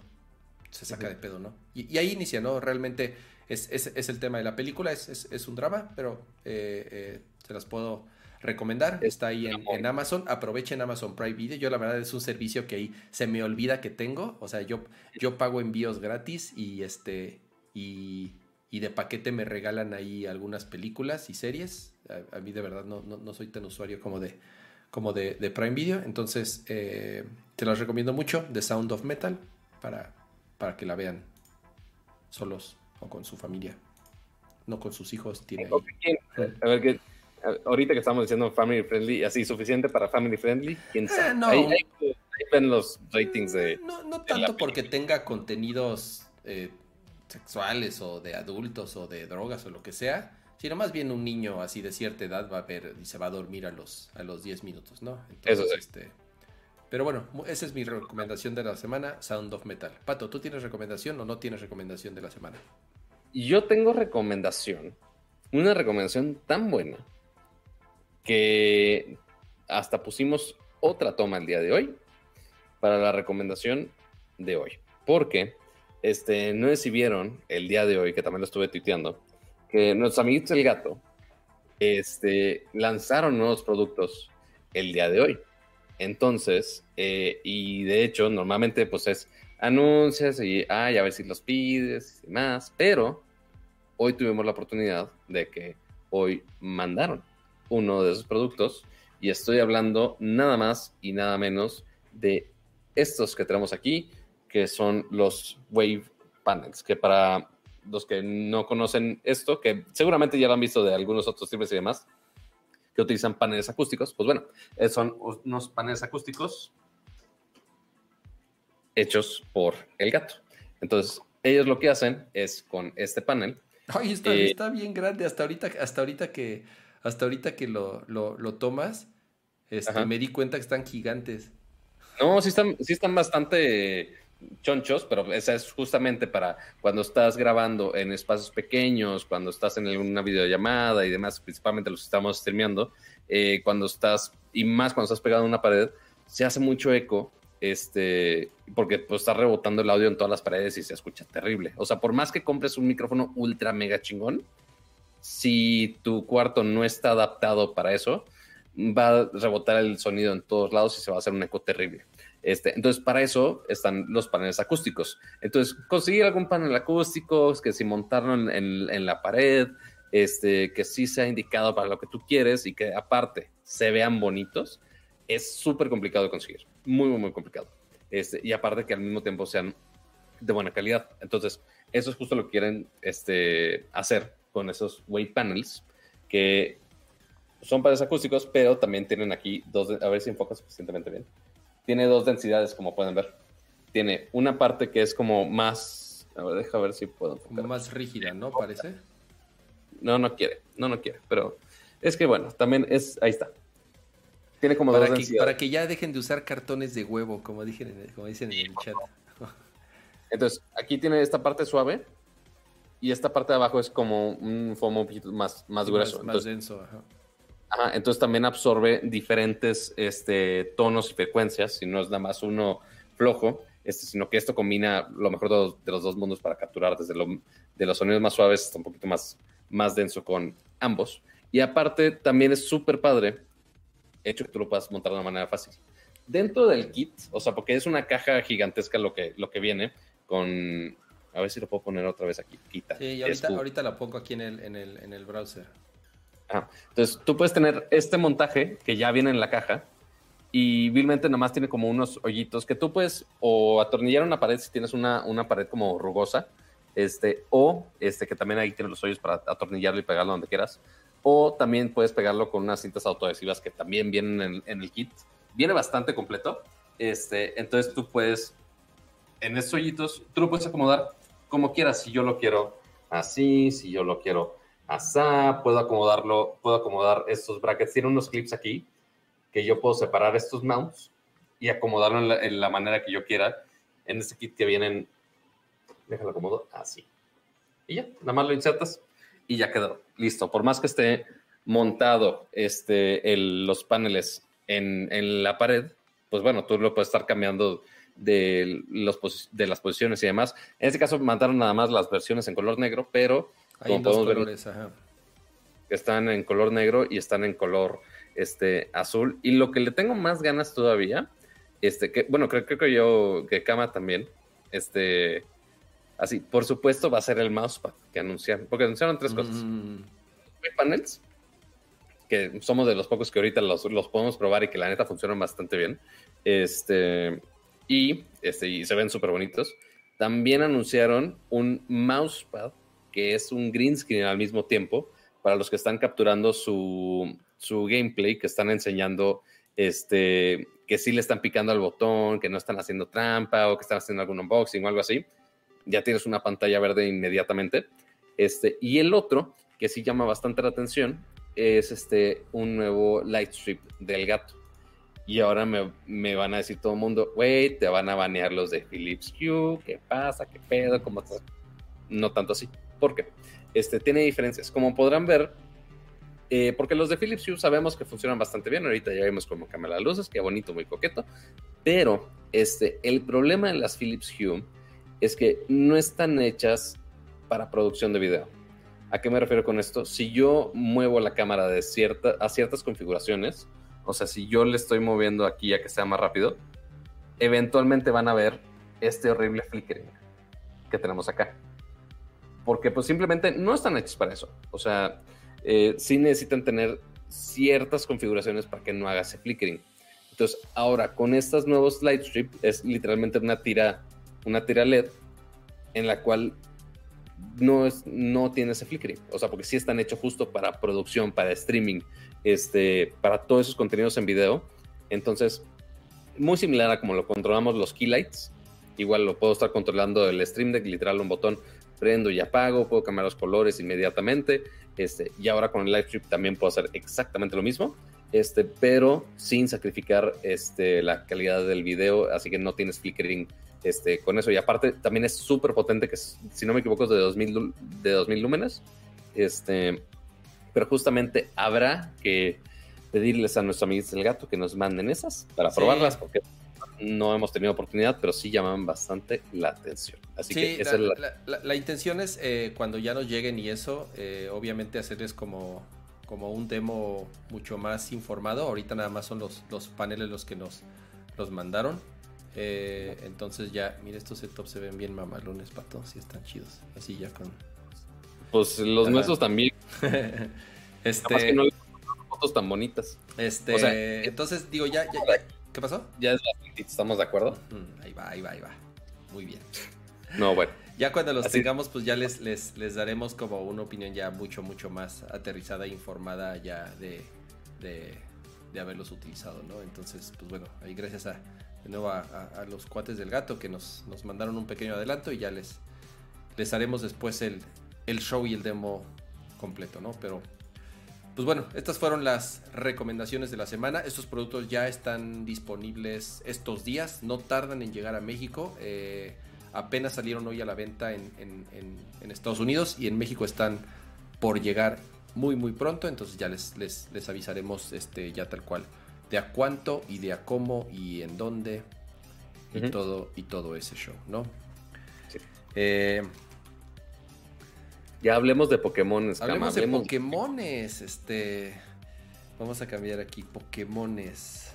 Cambia la pleca, pues ciertamente la semana pasada eh, nos habíamos clavado muchísimo en el evento de PlayStation, que fue el jueves, pero justo el día siguiente en la mañana tuvimos más información de videojuegos porque fue el gran evento de los Pokémon, porque este fue exactamente el 25 aniversario de Pokémon. Bueno, más bien fue el sábado, pero pues bueno, lo hicieron un día antes, fue el, viernes. El Pokémon Day fue el sábado, tal cual. Ajá, exactamente. Entonces, eh, vimos algunos anuncios de juegos el día viernes, pero pues ok, vimos algunos updates de Pokémon Snap, que eh, ya sabíamos que iba a salir, nada más mostraron un poquito más de qué dinámicas va a cambiar, que le agregaron, pero hasta ahí nada, nada impresionante, pero sí anunciaron también dos juegos nuevos, ¿no, Kema? Sí, eh, eh, realmente los anuncios importantes, como dice Pato, fue, además del update de Snap, es número uno, el remake de lo que muchos fans de Pokémon presumen que son tal vez los dos mejores de la serie o de los dos mejores de la serie. Y estamos hablando de, Pokémon de cuarta generación y es Diamond y Pearl, los cuales originalmente salieron para Nintendo 10. Sí, ¿verdad? Sí, fue, para, fue para Nintendo 10, exactamente. Entonces, eh, por ciertas razones y por, por, por las cuales yo sinceramente desconozco mucho, a pesar de haberlo jugado, Estoy tratando de pensar así como cuál fue mi, mi, Pokémon favorito. Creo que fue el White. No, de hecho fue el White. Justamente eh, eh, estaba platicando ahí con, con, con el otro día. Bueno, ahí en Twitter. Él decía que el Black, no, yo decía que el White. Ese fue creo que mi, mi, mi Pokémon favorito. Pero bueno. Lo que anunciaron fue el remake de Diamond y Pearl. Eh, tal cual que salieron, si no me equivoco, creo que ya hace más de 10 años. Entonces sí. es un remake que como tal tiene bastantes seguidores, insisto, por la, por, por esta famosa cuarta generación, por lo que significó, porque es una región como, como muy querida, porque también tuvo como uno de los starters eh, eh, que también más, más quiere eh, la, banda, la banda Pokémon. Entonces estas, estas versiones son completamente rehechas, con estilos gráficos muy similares a los que vimos en, en el remake que hicieron de Legend of Zelda Link Awakening que es así, ya sabes, como chibi, como, como kawaii, ya sabes, eh, sí, más bien como chibi, ya sabes, este, cabezones, eh, eh, chaparritos. en la versión original de estos dos juegos de Diamond y Pearl, este, tenían esta vista, este, y, muy similar a todos los Pokémon de la vida, pero como ya era en el, en el 10, ya teníamos algunos aspectos 3D este, pero pues muy limitados a lo que podía hacer el, 10 en su momento. Entonces, sí respetaron eso, sí respetaron, es la misma visualización, este, nada más pues sí mejoraron nada más los assets este, 3D prácticamente, este, con este look un poquito más, más chibi, más adorable, este, porque tiene más potencial y más espacio para, para meter todo esto, pero en sí las dinámicas del juego siguen funcionando exactamente igual. Este, entonces, a ver si no, a ver si Nintendo no nos pone de malas, pero hay, hay, con fotitos para que vean. Deja, sí, este, voy a, voy a, sí, justo estoy aquí, híjoles, que esos. Que yo veo, te digo, que yo veo muchos youtubers que ponen, tal cual ponen el stream de Nintendo completo con audio y todo, y lo, está, y lo están comentando encima, y yo no, yo no veo que los, que los baneen, entonces creo que de pronto nosotros exageramos en que creemos que nos van a banear por cualquier cosa que, que Mira, lo, de Nintendo. Experimento. ya, ya si nos, ya si nos los, si quieres ponlo en mute nada más. ya, si no es culpa de ustedes, eh, bonita gente. Mira, ahí está el, el, original. Además es el, primer Nintendo 10 que era horrible el diseño. Ajá. ah, y las batallas también no había visto que también eran en, en 2D. Sí, sí, o sea, realmente, mira, ya nada más ahí están los gráficos actuales. La verdad se ve bien bonito, o sea, como siempre escuché quejas de, de, Cualquier cosa de Pokémon que presente siempre va a haber banda que no le va a gustar, por, una u otra razón. O sea, después del drama que tuvimos con, con Sword and Shield, la verdad yo, yo no lo había jugado, me lo compré la semana pasada, me entró la... con los anuncios que hubo y todo este, este, toda esta calentura de los de los 25 de los 25 años. Me regresó la, la, nostalgia y la calentura por jugar Pokémon y me compré me compré el Sword and Shield justamente la verdad ¿cuál Sword? El, el, perdón me compré el Sword eh, me hubieras dicho porque yo tengo mi, mi Sword aquí totalmente abandonado mm, ya ves y, no sé cuándo lo vuelva a jugar. Pero pues, bueno. Este, sí, eh, eh, la verdad me lo compré, me lo compré usado, me salió bastante barato, no me puedo quejar. Este. Ah, Igual con las críticas que tuvo, quizá no, sí, estaba exacto. Pero bueno, digo, regresando al tema, o sea, siempre va a haber algo que, que la banda Pokémon por una u otra razón se va, se va a quejar, no eh, va, va, a ser difícil este va a ser difícil darle darle gusto a todos. Este la verdad se ve, se ve curioso, o sea, considerando que, es un juego que ya tiene bastantes, bastantes años, insisto, que es de los, por alguna razón, de los favoritos. Creo que se ve bien. Eh, eh, desconozco exactamente que si hayan cambiado, como dices, algunas mecánicas, sobre todo esas que introdujeron en esa, en esa generación. Eh, en una de esas más bien hasta le agregan algunas cosas para, para que se sienta un poco más moderno como tal.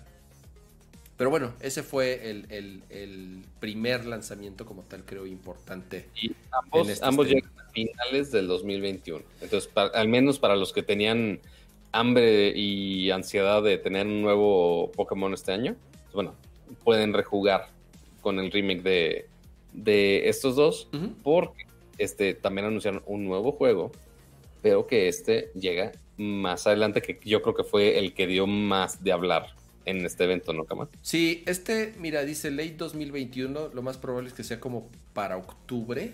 Eh, eh, ¿Por qué? Porque obviamente la estrella del, evento fue, ay, güey, no le, no le puedo dar, no le, ¿por qué no le puedo dar clic aquí al otro, al otro video de, de, de Pokémon? Pero voy a ver si lo puedo encontrar abajo.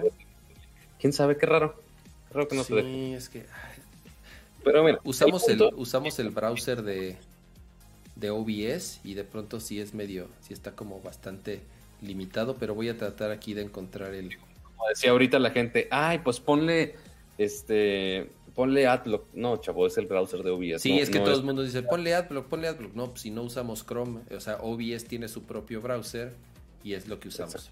Pero bueno, el, el, gran anuncio como tal fue eh, eh, la presentación de Pokémon Legends.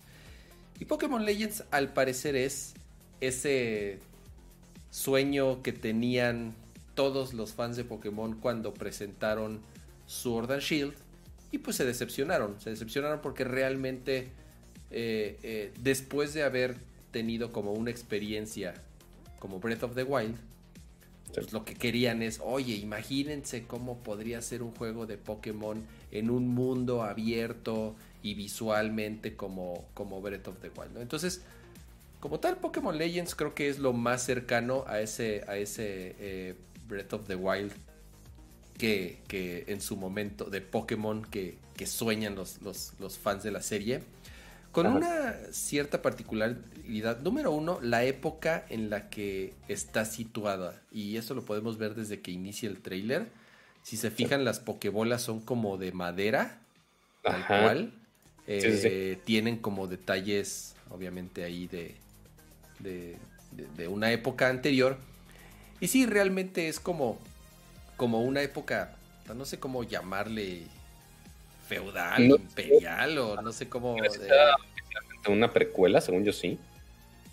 Pues precuela en el sentido por la época en la que se encuentra. O sea, si, si, si, si digo, número uno, lo que dicen es, es, un, es un mundo abierto. O sea, realmente sí, este, sí cumple por lo menos con esa expectativa o con lo que los fans de Pokémon siempre han querido, ¿no? Un mundo abierto en donde tal cual eh, veas a los a los Pokémones así caminando en el pastito y en el campo y en el agua y dejen de ser estas batallas random como tal que yo ya lo he dicho varias veces, creo que es una fórmula que ya se siente medio vieja, a mí no me gustan los encuentros random, yo ya les doy medio la vuelta y por eso también de pronto Pokémon es, es, es una serie que yo sinceramente digo, a pesar de amar y que me encanta como tal, he dejado de jugar, porque de pronto yo ya siento un poco cansada esta mecánica de, del grindear con, con, encuentros random. Pero por lo menos aquí lo que te muestran es un mundo abierto en donde están los Pokémones felices ahí, este, caminando, caminando en el campo. La otra es la época en la que se, se, sitúa, ¿no? Entonces, eh, eh, si te fijas, se ve obviamente en, en, el, en el pasado, en una época en donde pues no, no, no hay como mucha tecnología.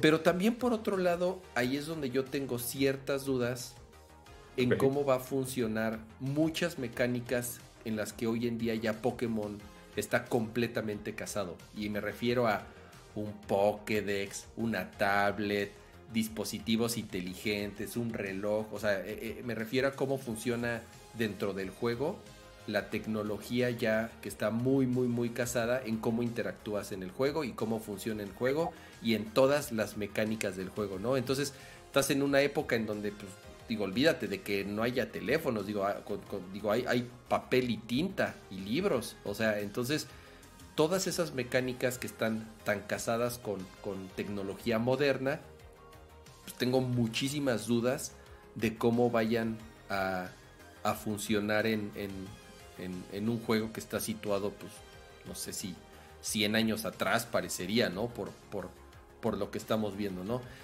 Ahora, el otro tema es visualmente, ahí es donde te empiezas a dar cuenta que el Switch está al tope. O sea, está al tope, ¿por qué? Porque muchos notamos en el trailer, digo, obviamente el juego le falta mucho trabajo, le falta todavía un año para que salga o más de un año para que salga, porque dice 2021 y no podemos, o sea, aunque hayan dicho tal vez early 2021, si es que lo mencionaron, eh, eh, no, 2022 más bien, o sea, ya estamos, en, ya estamos en 2021. O sea, 2022, o sea, bien puede ser agosto, o sea, entonces también quién sabe en, en, en qué momento vaya a salir el juego, le falta trabajo y eso lo notamos en el tráiler, o sea, visualmente no es lo más bonito que hemos visto en el Switch, en el Switch, en el Switch. Y número dos, de pronto sí se notó ciertos medio pop-ups y que dropeaba frames y que sí se veía medio lento. Entonces, creo que es muy pronto. Que hayan incluido ese tipo de tomas en el trailer, ¿eh? Sí, está, mira. Esa está, o sea, sí se ve muy, muy, muy early. O sea, no se ve ni un menú, no se ve ningún elemento de la interfaz, pero bueno, ahí sí vimos cómo dropeó frames. Eh, ahí también se ve cañón como dropea frames. sí, sí, sí, exacto. Entonces, obviamente no tenemos detalles de cuáles van a ser las mecánicas de las batallas. Van a, obviamente van a, van a mantener la esencia de Pokémon, que es un juego por turnos, en donde obviamente eh, usas las ventajas y desventajas de los distintos elementos.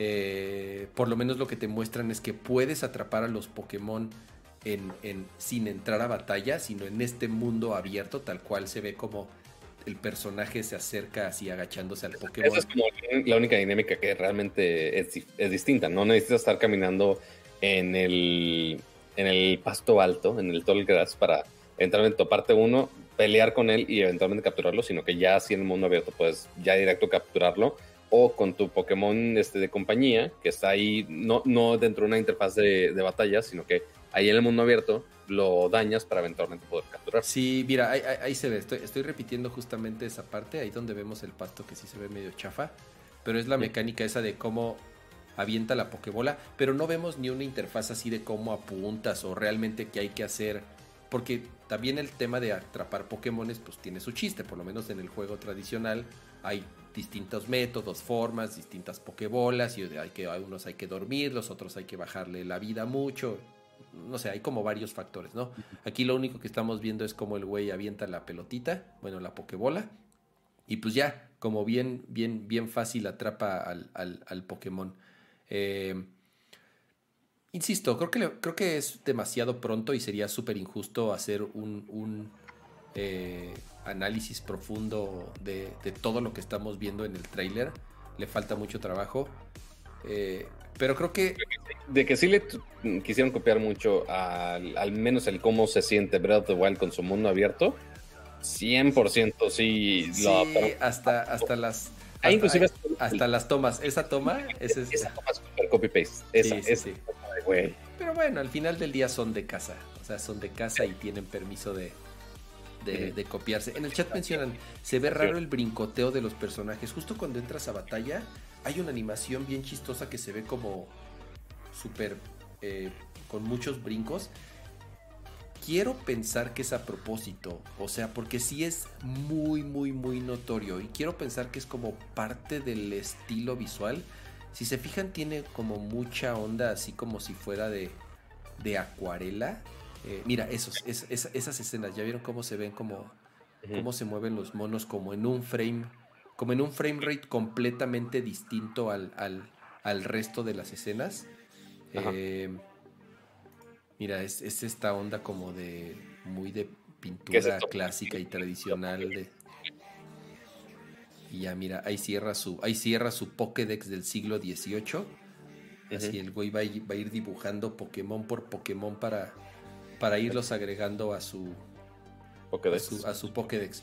Y al final sale eh, Arceus, Arceus, Arceus. Creo que menciona, creo que lo mencionaron como tal, como Arceus, ajá. Que es pues el dios Pokémon. Ese, este, es el, en teoría este es el dios de los Pokémones, ¿no? ¿Qué nos dice también esto? Que pues seguramente va a salir como otro Pokémon. No, no hay un Pokémon que no salga con su contraparte. O sea, dos versiones. Acuérdense que nos tienen que vender dos versiones de Pokémon, sobre todo los que coleccionan todos, pues tienen que comprar las dos versiones para, para poder este para poder tenerlos a todos. Y ahí dice Early 2022, pues ojalá, ojalá sea como por febrero, como por marzo. Eh, yo creo que faltan, yo creo que faltan eh, todavía muchos anuncios que iremos viendo el, el resto del año. Pero creo que en general bien. Yo la verdad contento con lo que viene el stream. Creo que se vienen dos, tres grandes juegos, por lo menos ahorita. O sea, el remake de, Diamond, el remake de Pearl, y ahorita con, con Arceus o Pokémon Legends como tal. Entonces, eh, pues de nuevo. Sí, sí, sí, Digo, además viene Snap, entonces creo que no nos, no nos podemos quejar. Vienen, vienen muchos Pokémones por delante. Eh, eh, y pues ya les iremos platicando un poco más de, de los anuncios. Ahora, mencionando en el stream, y, es lo que creo que muchos eh, comentamos, es que ya el Switch, estos famosos rumores de que a ver si ya sale un Switch Pro. Y sí, justamente con juegos como Pokémon Legends vemos de pronto muy notorio que ya le cuesta mucho trabajo al Switch. Eh, este, de pronto reproducir ciertos juegos que son tal vez muy demandantes. El Switch cumplió cuatro años, esa es otra de las noticias. Eh, justamente esta semana se cumplieron cuatro años de lanzamiento del Switch. Acuérdense que fue un lanzamiento mundial, salió en Japón, salió en México, en Estados Unidos, en, gran mayoría de los países. Entonces el Switch ya cumple cuatro años, prácticamente ya llegó, ya creo que te podría decir que ya rebasó la mitad de su, de su ciclo de vida, considerando lo que ha sucedido con las últimas generaciones que son de 6 años, 7 años en el mejor de los casos. Entonces, pues ya rebasó creo que la, mitad de su vida. Y al parecer, Pato, al parecer ya hay como indicios más precisos de que sí este año podríamos ver un update del, Switch, ¿no? Pero, ¿qué no se supone que literal, literal la semana pasada dijimos, güey, Nintendo no necesita sacar una consola nueva porque está vendiendo como pan caliente? Y que eso es totalmente verdad. O sea, de, sigue vendiendo con remakes de remakes de remakes de remakes y sigue vendiendo muchísimo porque inclusive con consolas de nueva generación hay, hay poco abasto, este, ya está ahí está rifando el suyo este, y demás, pero este, que hay para que la sigan y estén al pendiente de eso. Eh, pero pues sí, justamente la semana pasada lo estamos discutiendo de que, ah, no, este año no va a haber Switch Pro porque creo que también en algún este, anuncio de, inversionistas también habían dicho este, que ahí medio calmaron las... No tenemos nada que anunciar, lo cual no significa nada. Ajá, que también, este, pues, justamente un anuncio muy similar cuando fue lo de Breath of the Wild 2, este, pero eh, justamente ayer, si no es que hoy, no, no es cierto, ayer, este, empezaron a salir más rumores otra vez de este famoso Switch Pro que tenemos tanto tiempo hablando de él, pero ahora con detalles un poquito más este, específicos, ¿no, Kama? Pues la noticia se centra en que un, eh, un, reportero eh, de Forbes, si fue de Forbes o de Bloomberg, no, de Bloomberg, perdón, de Bloomberg, eh, obtuvo información de que Apple, pero Apple, mira, puta, yo ya estoy mezclando cosas, de que Nintendo y Samsung llegaron a un acuerdo para fabricar, por lo menos ahorita, en este primer embarque, un millón de pantallas OLED 720p para mediados de año. Entonces, ¿esto qué significa? Digo, ¿para qué va a querer Nintendo mandar a fabricar un millón de pantallas OLED de 7 pulgadas? Además, ya, o sea, ya con todos los specs súper precisos. Es porque ya muy seguramente viene un refresh del, del, Switch Pro.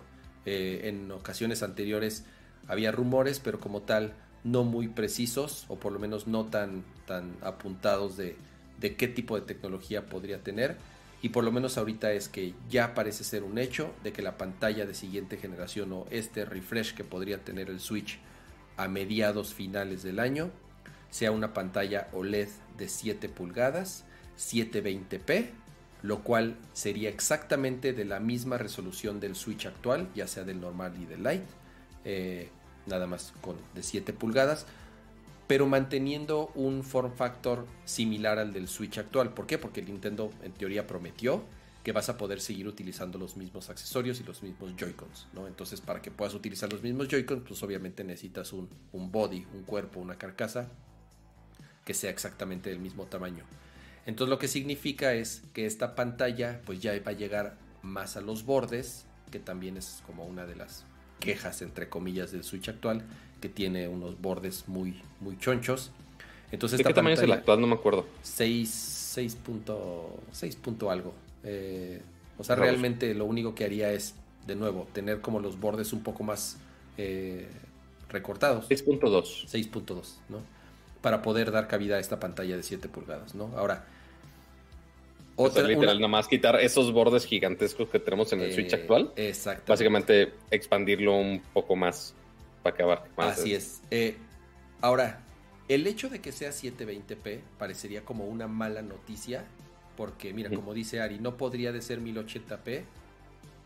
El problema es que, o sea, incluso con la pantalla que tenemos hoy en día en el Switch de 720p, los juegos ni siquiera la dan. O sea, la gran mayoría de los juegos que son semidemandantes o que tienen cierto nivel gráfico, si te dan 540p, y eso a veces es mucho. O sea, realmente son contaditos los juegos que aguantan 720p y además que lo puedan mantener. Porque el, porque el Switch lo que hace es estar escalando la resolución todo el tiempo. Por eso juegos como Xenoblade, por ejemplo, Xenoblade 2 o el Xenoblade Remake o cualquier juego así medio, insisto, semidemandante, incluso como Zelda cualquier juego que sea eh, eh, gráficamente eh, demandante, en portátil a veces se ven bien feos. O sea, se ven bien feos porque se ven super pixelados. Porque realmente los estamos jugando en 540p, si bien nos va, a veces hasta menos. Entonces, si el nuevo Switch, que en teoría ya tendría una nueva generación de Tegra, o sea, si ya con eso da para que los juegos den 720p nativo, estamos sobradísimos. ¿Por qué? Porque a la distancia en la que jugamos, o sea, el, la densidad de pixel que tendría esta pantalla es como de 200 y cacho, creo que por ahí lo vi, 210 ppi. Es más o menos una densidad de pantalla como la de un retina display. Entonces, a la distancia en la que lo, estamos jugando un Switch es prácticamente como la de un teléfono actual. Entonces, se vería se vería súper bien. O sea, alguien que diga, ah, ya sí voy a, si no es 1080p, no, no o sea, realmente por la densidad de pixel que tiene pues, y, a, la distancia pues, híjole, te, te, diré, ¿eh? O sea, porque... No puede ser, o sea, eh, sí, o sea, sí, sí es muy notorio cuando en un teléfono ves, este... Eh, Pero literal, literal es del mismo alto, ¿eh? No había visto, es casi el mismo alto. Exacto, entonces... Para juegos, obviamente en donde ya tienes anti-alias y tienes tecnologías como DLSS, en donde puedes de cierta forma eh, eh, explotar mucho mejor las capacidades de esa pantalla, creo que ayudaría también al tema de la batería. O sea, el hecho de que tengas una pantalla 720p y no 1080p y que además es OLED, obviamente ah, va a ayudar a que la batería te rinda mucho mejor. Ahora, otra de los rumores que, salieron es que en modo dock, o sea, cuando pongas el Switch en el dock, va a soportar este 4K. Ahora, este 4K dudo mucho que sea nativo. Seguramente va a ser con DLSS 2.0, que es esta tecnología que tiene Nvidia, como el, Switch utiliza procesadores de Nvidia, es esta tecnología para poder escalar las resoluciones haciendo utilizando machine learning, inteligencia artificial para que sin ser 4K nativo te dé una experiencia, o sea, por lo menos se, vea muy bien. La verdad DLSS 2.0 para quienes lo han probado que tengan alguna computadora con, alguna tarjeta en vida de última generación y juegue algún título que soporte esta tecnología, porque además es algo que tienen que programarlo, no todos los juegos lo soportan. La verdad es que la experiencia es muy buena porque te da muchos frames por segundo, que esa es la ventaja. Si tú jugaras a 4K nativo, tal vez un juego lo estarías jugando con una tarjeta de gama media alta 50 cuadros. Bueno, si llegas a 60 es porque tienes una computadora muy choncha jugando a 4K nativo. Pero activas la opción de DLSS, por ejemplo, con juegos como Control o como Monster Hunter, eh, que están bien optimizados con esta tecnología, pues puedes llegar hasta 100 cuadros por segundo o rebasar los 100 cuadros por segundo con una experiencia visual muy cercana a 4K. Sí, igual el ojo entrenado te va a decir, no, ya sí puedo ver como los píxeles a 4K nativo si ves uno junto al otro, tal vez sí puedas notar la diferencia. Insisto, más, y más si tienes como el ojo, el ojo semi-entrenado. Pero realmente la experiencia no es mala. Y yo prefiero tener mejor frame rate a tener como una definición tan nítida y realmente con una pérdida de frame rate o con una variación muy alta, porque pues, es, difícil mantener frame rates altos a resoluciones tan altas, ¿no? Entonces... Sí, o sea, tienes que sacrificar una cosa por otra, o sea, sí puede, o sea, y como ha pasado muchas veces también con los procesadores, hasta en, los, las pantallas de los teléfonos, oye, quizá el procesador no es tan poderoso, entonces, ok, puedes tener los 120 cuadros por segundo, pero a tanta resolución. Oye, pero eh, estás jugando a tal resolución, pero ok, te chupo más la batería o sea, tienes que hacer un balance muy, muy, muy bien hecho. Este, y sabe Nintendo perfectamente que tampoco su fuerte ha sido de, ah, vamos a tirarle al Series X y al Play 5 contra resoluciones 4K, 124 por segundo. Claro que no, no les, no les interesa absolutamente nada de eso. Este, entonces, el, vamos a ver qué le van a dar prioridad en la versión consola, que, perdón, versión portátil, que es lo que Gama usa muchísimo más. Yo soy mucho más de jugarlo en pantalla. Es, raro que lo juegue eh, así en, portátil. Este, y a ver en qué le dan prioridad en el modo portátil y qué le van a dar prioridad en el modo consola. Que, ok, escalar todo a 4K. Eh, ¿quién, sabe si sea necesario o no. Este, y si le apuesten más por el frame rate, si le apuesten más con todo eso que dices de eh, del SS y demás. Eh, va, a ser interesante ver qué, oferta tiene. El hecho que ya mejoren, este, actualicen la consola con, con un nuevo procesador y este, mejor pantalla, eso ya es gran ventaja. Es que incluso cuando salió, Al menos una ventaja ya directa para los de portátil. Incluso cuando salió el Switch, Pato, y lo mencionamos, o sea, ya el CPU que tenía, el Tegra que tenía, ya era viejón. O sea, ni siquiera era como. O sea, ese Tegra ya tenía, no sé si uno o dos años de haber salido. Eh, ya era una tecnología que de por sí cuando salió el Switch ya tenía eh, eh, sus añitos. Entonces sí, o sea, sobre todo en modo portátil, se siente muchísimo, muchísimo el performance en el Switch. hay juegos que de pronto sí se ven muy malo, que la experiencia de jugar, sobre todo en portátil, repito, es, es, es bastante malona. Y también está... por ejemplo, con, por ejemplo, con Breath of the Wild, que es de los, yo creo que, o si no es que el, el mejor juego de Switch ahorita, este, no sé, no me acuerdo cuánto era la duración de batería, era como tres horas con Breath of the Wild, ¿no? Más o, menos. Si bien te iba, o sea, con la primera generación de Switch que, ves que después salió. Ah, claro, porque salió la versión 1.1. Salió una revisión 1.1 que, que, te duraba un poco mejor la batería, pero realmente el, la batería, si llegaba a dos horas y cacho, era mucho. Ahora, está cabrón que, o sea, está cañón que, eh, regresando al tema de cuatro años que salió el Switch y tu mejor juego, o sea, y el mejor juego sigue siendo el juego de lanzamiento. Digo, si es, es, muy cierto. O sea, al final del día el parámetro sí es como muy cabrón de superar, o sea, sigue siendo Zelda. Pero tu juego de lanzamiento sigue siendo tu, el mejor juego que ha tenido la plataforma. Y me refiero a todo, visualmente, o sea, en general como juego. Eh, creo que si tú le preguntas a 10 personas, 9 te van a decir que, que Breath of the Wild es, digo, no nada más es uno de los mejores juegos de la historia, obviamente, pero del Switch es el mejor juego. Y sigue siendo un juego de lanzamiento. Cuatro años después, las mismas capacidades de la consola y, el, y las mismas limitantes de hardware no te han dado para poder superar eso, tal cual. O sea, realmente no hay juegos. A lo mejor Mario Odyssey es creo que el que, el que medio se acerca visualmente a algo como, como Breath of the Wild no, he jugado el demo de Rise, pero mm, ¿está muy lejos todavía? Sí, o sea, yo que soy fan de Monster Hunter, sí le cuesta. O sea, sí le cuesta el huevo al Switch. O sea, por eso ya, la verdad, este, urge. Miren, en el chat dicen Astral Chain se ve muy bien.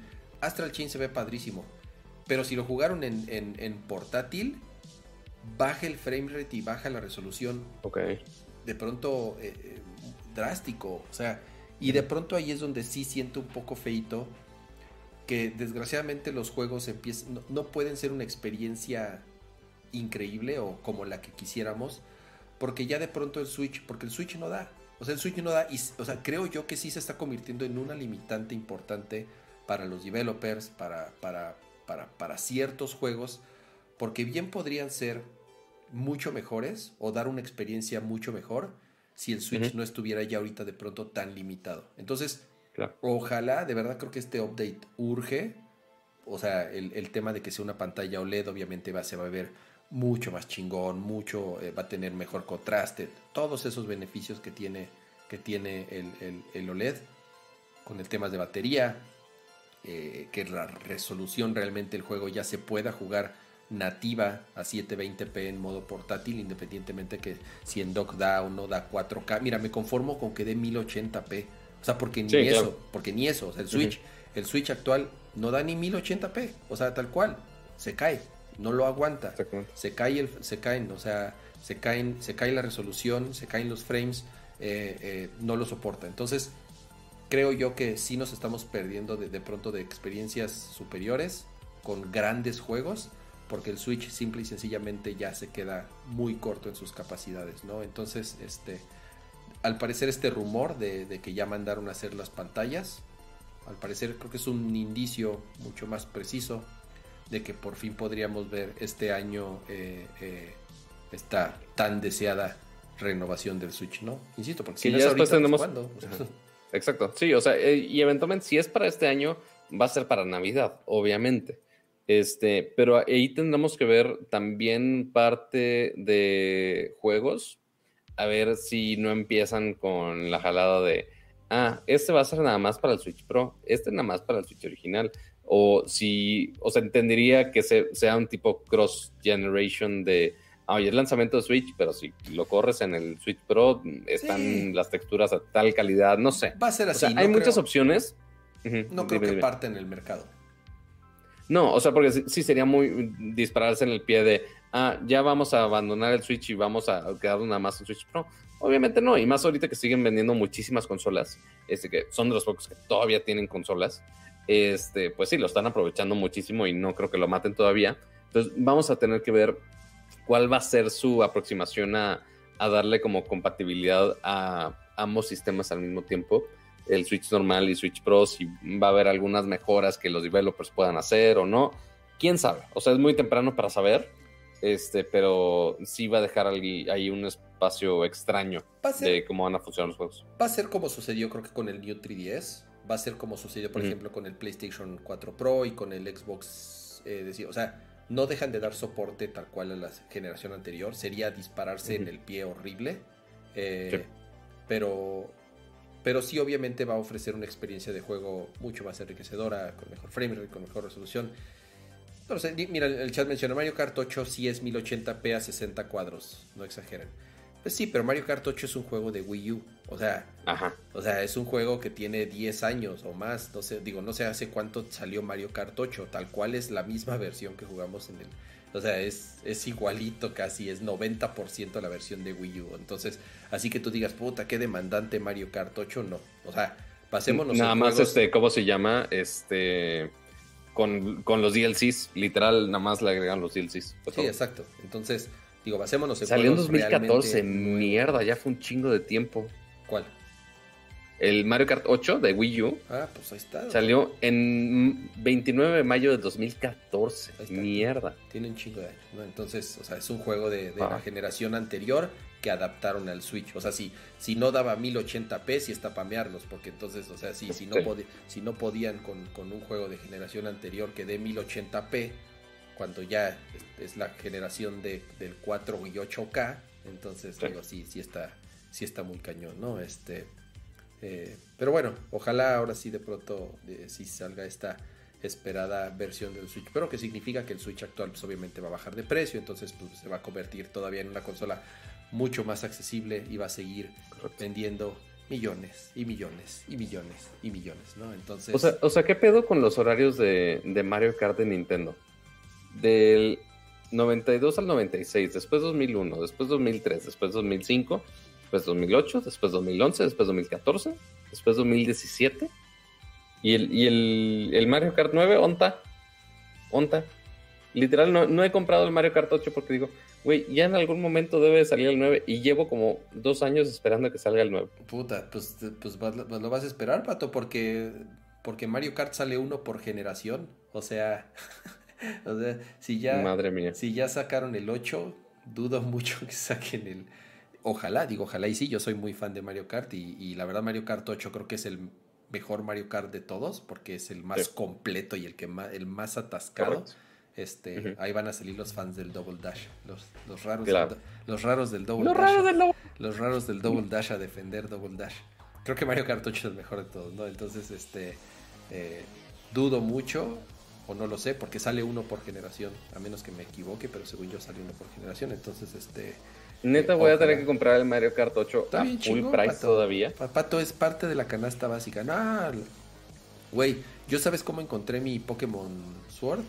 Me metí a Amazon, a Amazon, a Facebook Marketplace y busqué Pokémon Sword ah. usado. Eh, me lo vendieron en 700 pesitos y estaba nuevo. O sea, el güey lo acabó y me lo vendió. Entonces, cómprate un Mario Kart usado en 600 pesos. Seguro lo encuentras, Pato, ahí en este Nada más ahí ten cuidado, no te vayan así de.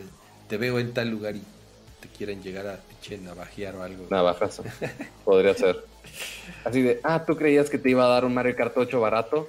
Pues no, chavo. Mira, 1100 en Amazon nuevo. Nel, yo no pagaba ahorita 1100 baros por un por un este Mario Kart que, que salió ya hace cuatro años y que, insisto, ha de estar inundado el mercado de Mario Karts abiertos y usados que pues al final del día funcionan exactamente igual. Eh, ya no vi, Pato, ya para despedirnos. ¿Hay memes, Pato? No lo sé. Hay memes. llegaron un par. Qué, bueno que le avisaste a la gente porque sí llegó un par de memes por ahí. Te pongo, te pongo. O sea, porque aparte, o sea, e, este clip es... Eh, siento que esto deberíamos hacerle un GIF tipo el, el de Gandalf. Ah, está bien chingón. tipo el de Gandalf, este, nada más moviendo la cabeza, creo que lo tenemos que hacer así. Este, ¿y cuál otro?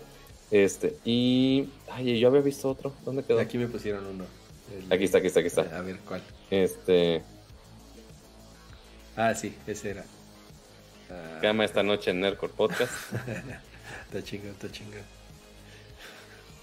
Hay otro, hay otro, hay otro. Pusieron otro ahí. Sí, ahí voy, voy, voy. Deja nomás le bajarlo ya esto.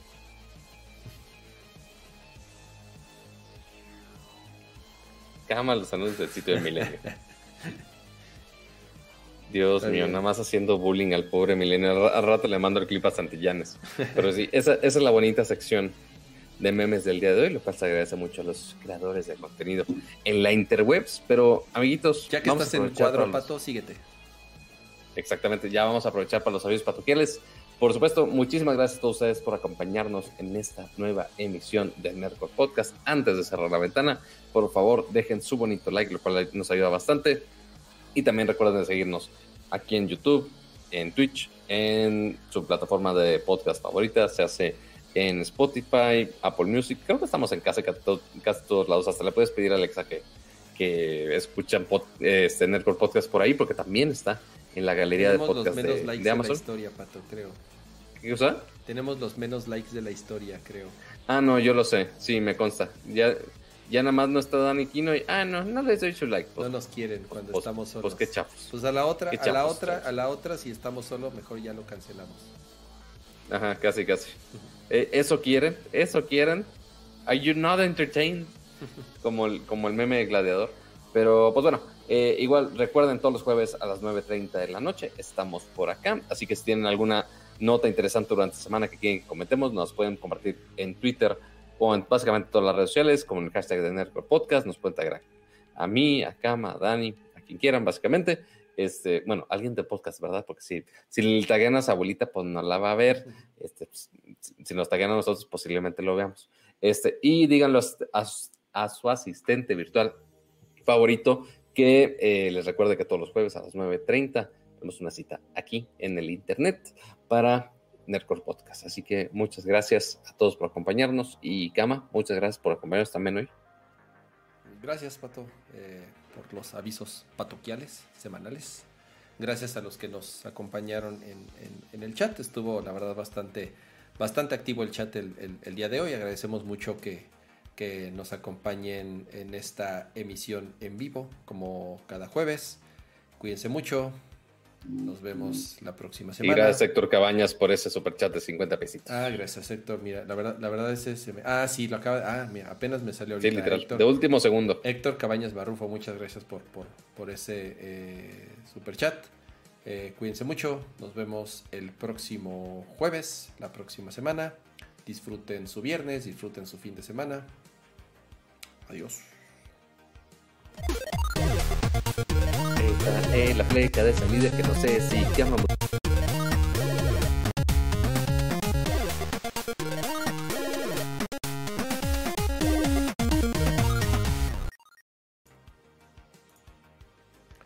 Pato. Dime. La cagué. ¿En qué? No grabé nada. Eh, maldita sea. Está bien, no hay pedo. No grabé el programa. Entonces, Está bien, lo bajamos de YouTube. Sí, entonces los que nos siguen escuchando para el podcast, desgraciadamente será la versión descargada de YouTube. Entonces el audio no va a estar en la mejor calidad posible. Eh, digo, se quedó ahí en YouTube el stream, o sea, no, no. Lo que pasa es que, a ver, les platico rápido. El, O sea, no nada más se queda grabado en YouTube, sino que nosotros lo grabamos de forma local. Ese es el tema. O sea, lo grabamos de forma local porque así se o sea, no, no, que no esté en YouTube, amigos. O sea, los que están diciendo en el chat de no, ¿cómo? No, no. O sea, sigue en YouTube y va a seguir en YouTube. O sea, los que lo quieran ver lo van a poder seguir viendo en YouTube. Pero nosotros, para que se escuche todo el audio en la mejor calidad posible, que eso es algo que nos tuvimos, eh, o sea, desde tiempos de aquí, bueno, saben que Akira siempre fue audiófilo a más no poder, entonces era siempre la mejor calidad de audio de la vida, este, y eso se, se, sigue haciendo todavía para publicar el podcast en versión en audio. Entonces, grabábamos nosotros la composición de OBS este, eh, con el audio de la mejor calidad, porque posiblemente YouTube la baja este, a calidades de streaming, este, y ya lo, publicamos el podcast para que nos escucharan nuestras bonitas voces en la mejor calidad posible. Pero pues ya esta cama está viendo, está escuchando más bien de, ¿nos escuchamos decente? ¿No escuchamos decente? ¿Se, graba? ¿No se graba? ¿Quién sabe? Pero Sí, vamos a bajar la versión de YouTube para publicarla y que igual esté publicado por allá. Pero no pasa nada. No pasa a mayores. Pero, pues bueno, amiguitos, gracias por acompañarnos. Y nos vemos el próximo jueves. Yo me voy a quedar despierto para WandaVision. Nada de spoilers en el chat, por favor. No queremos banear a Me nadie. falta el anterior. Este- Me falta el anterior. ¿Y este es el último? Es el último de la temporada. Bueno, no sé si hay temporadas, no lo sé. Eh, no creo, honestamente. Este, pero sí, ya este es el último episodio. Así que cuídense de ver, ¿no los spoilers, amiguitos, porque mañana se van a poner. ya no te autorregañes, cama. Me falta el anterior. Eso pasa por tener, o sea, sí muchos clones, pero la grabación, bien, gracias. Me, fal- me falta, me falta el anterior para poder ver. Y es que va a estar cabrón la spoileriza mañana. Es que ese es el pedo. Oye, güey. Digo, yo, y eso que tengo como, como mis filtros, Filtros ya de. ajá. bien afinaditos para justamente evitar los, los, los spoilers. Pero no he visto, no he visto el anterior. Entonces, puta, el pedo es que ya Todos se mueren 12. al final. Ya son las 12 y si yo lo veo ahorita solo me va a matar Jess. Snape mata a Dumbledore. No, entonces este Nel no puedo no puedo verlo yo solo porque me castigan. Ya de plano, tras. No, no, no. No, más bien ya ya ya ahorita si me pongo a verla tengo hambre además, pero prefiero utilizar este tema para este estos Pues por eso, mientras, para- estás, mientras estás cenando, te pones a ver el episodio. Mm, no es mala idea, pato. Y entonces si me preguntan así de Multitasking. así de y, y vamos a ver ¿Por qué crees que quería una cocina sí, abierta en mi departamento? ¿Para cocinar? Muy bien, lo voy a ver. No, para poder tragar y estar viendo la tele al mismo tiempo. A ver, déjame ver a qué hora tengo junta mañana. Es que si tengo juntas mañana temprano, si tengo juntas mañana temprano, sí, no, me la pelo y ya me tengo que dormir. No, mira, es hasta las No, 10. bueno. Es hasta las diez y media la, la, la primer junta que tengo. Entonces, tal vez sí pueda ver ahorita en lo que ceno, Podría Buena ser. idea. Pero que no te regañen. ver WandaVision. No, yo voy a decir que no lo he visto. O ya me lo chutaré dos veces. Y como Jess nunca Está bueno, pues. le aburre. Entonces, Tras, tras. Así de, nadie haga un clip de esto y se lo mande. Por favor. Porque si no, corren la cama de su casa y, y si no, ¿quién va a producir narcos? no pasa nada. Cuídense. Amiguitos, descansen.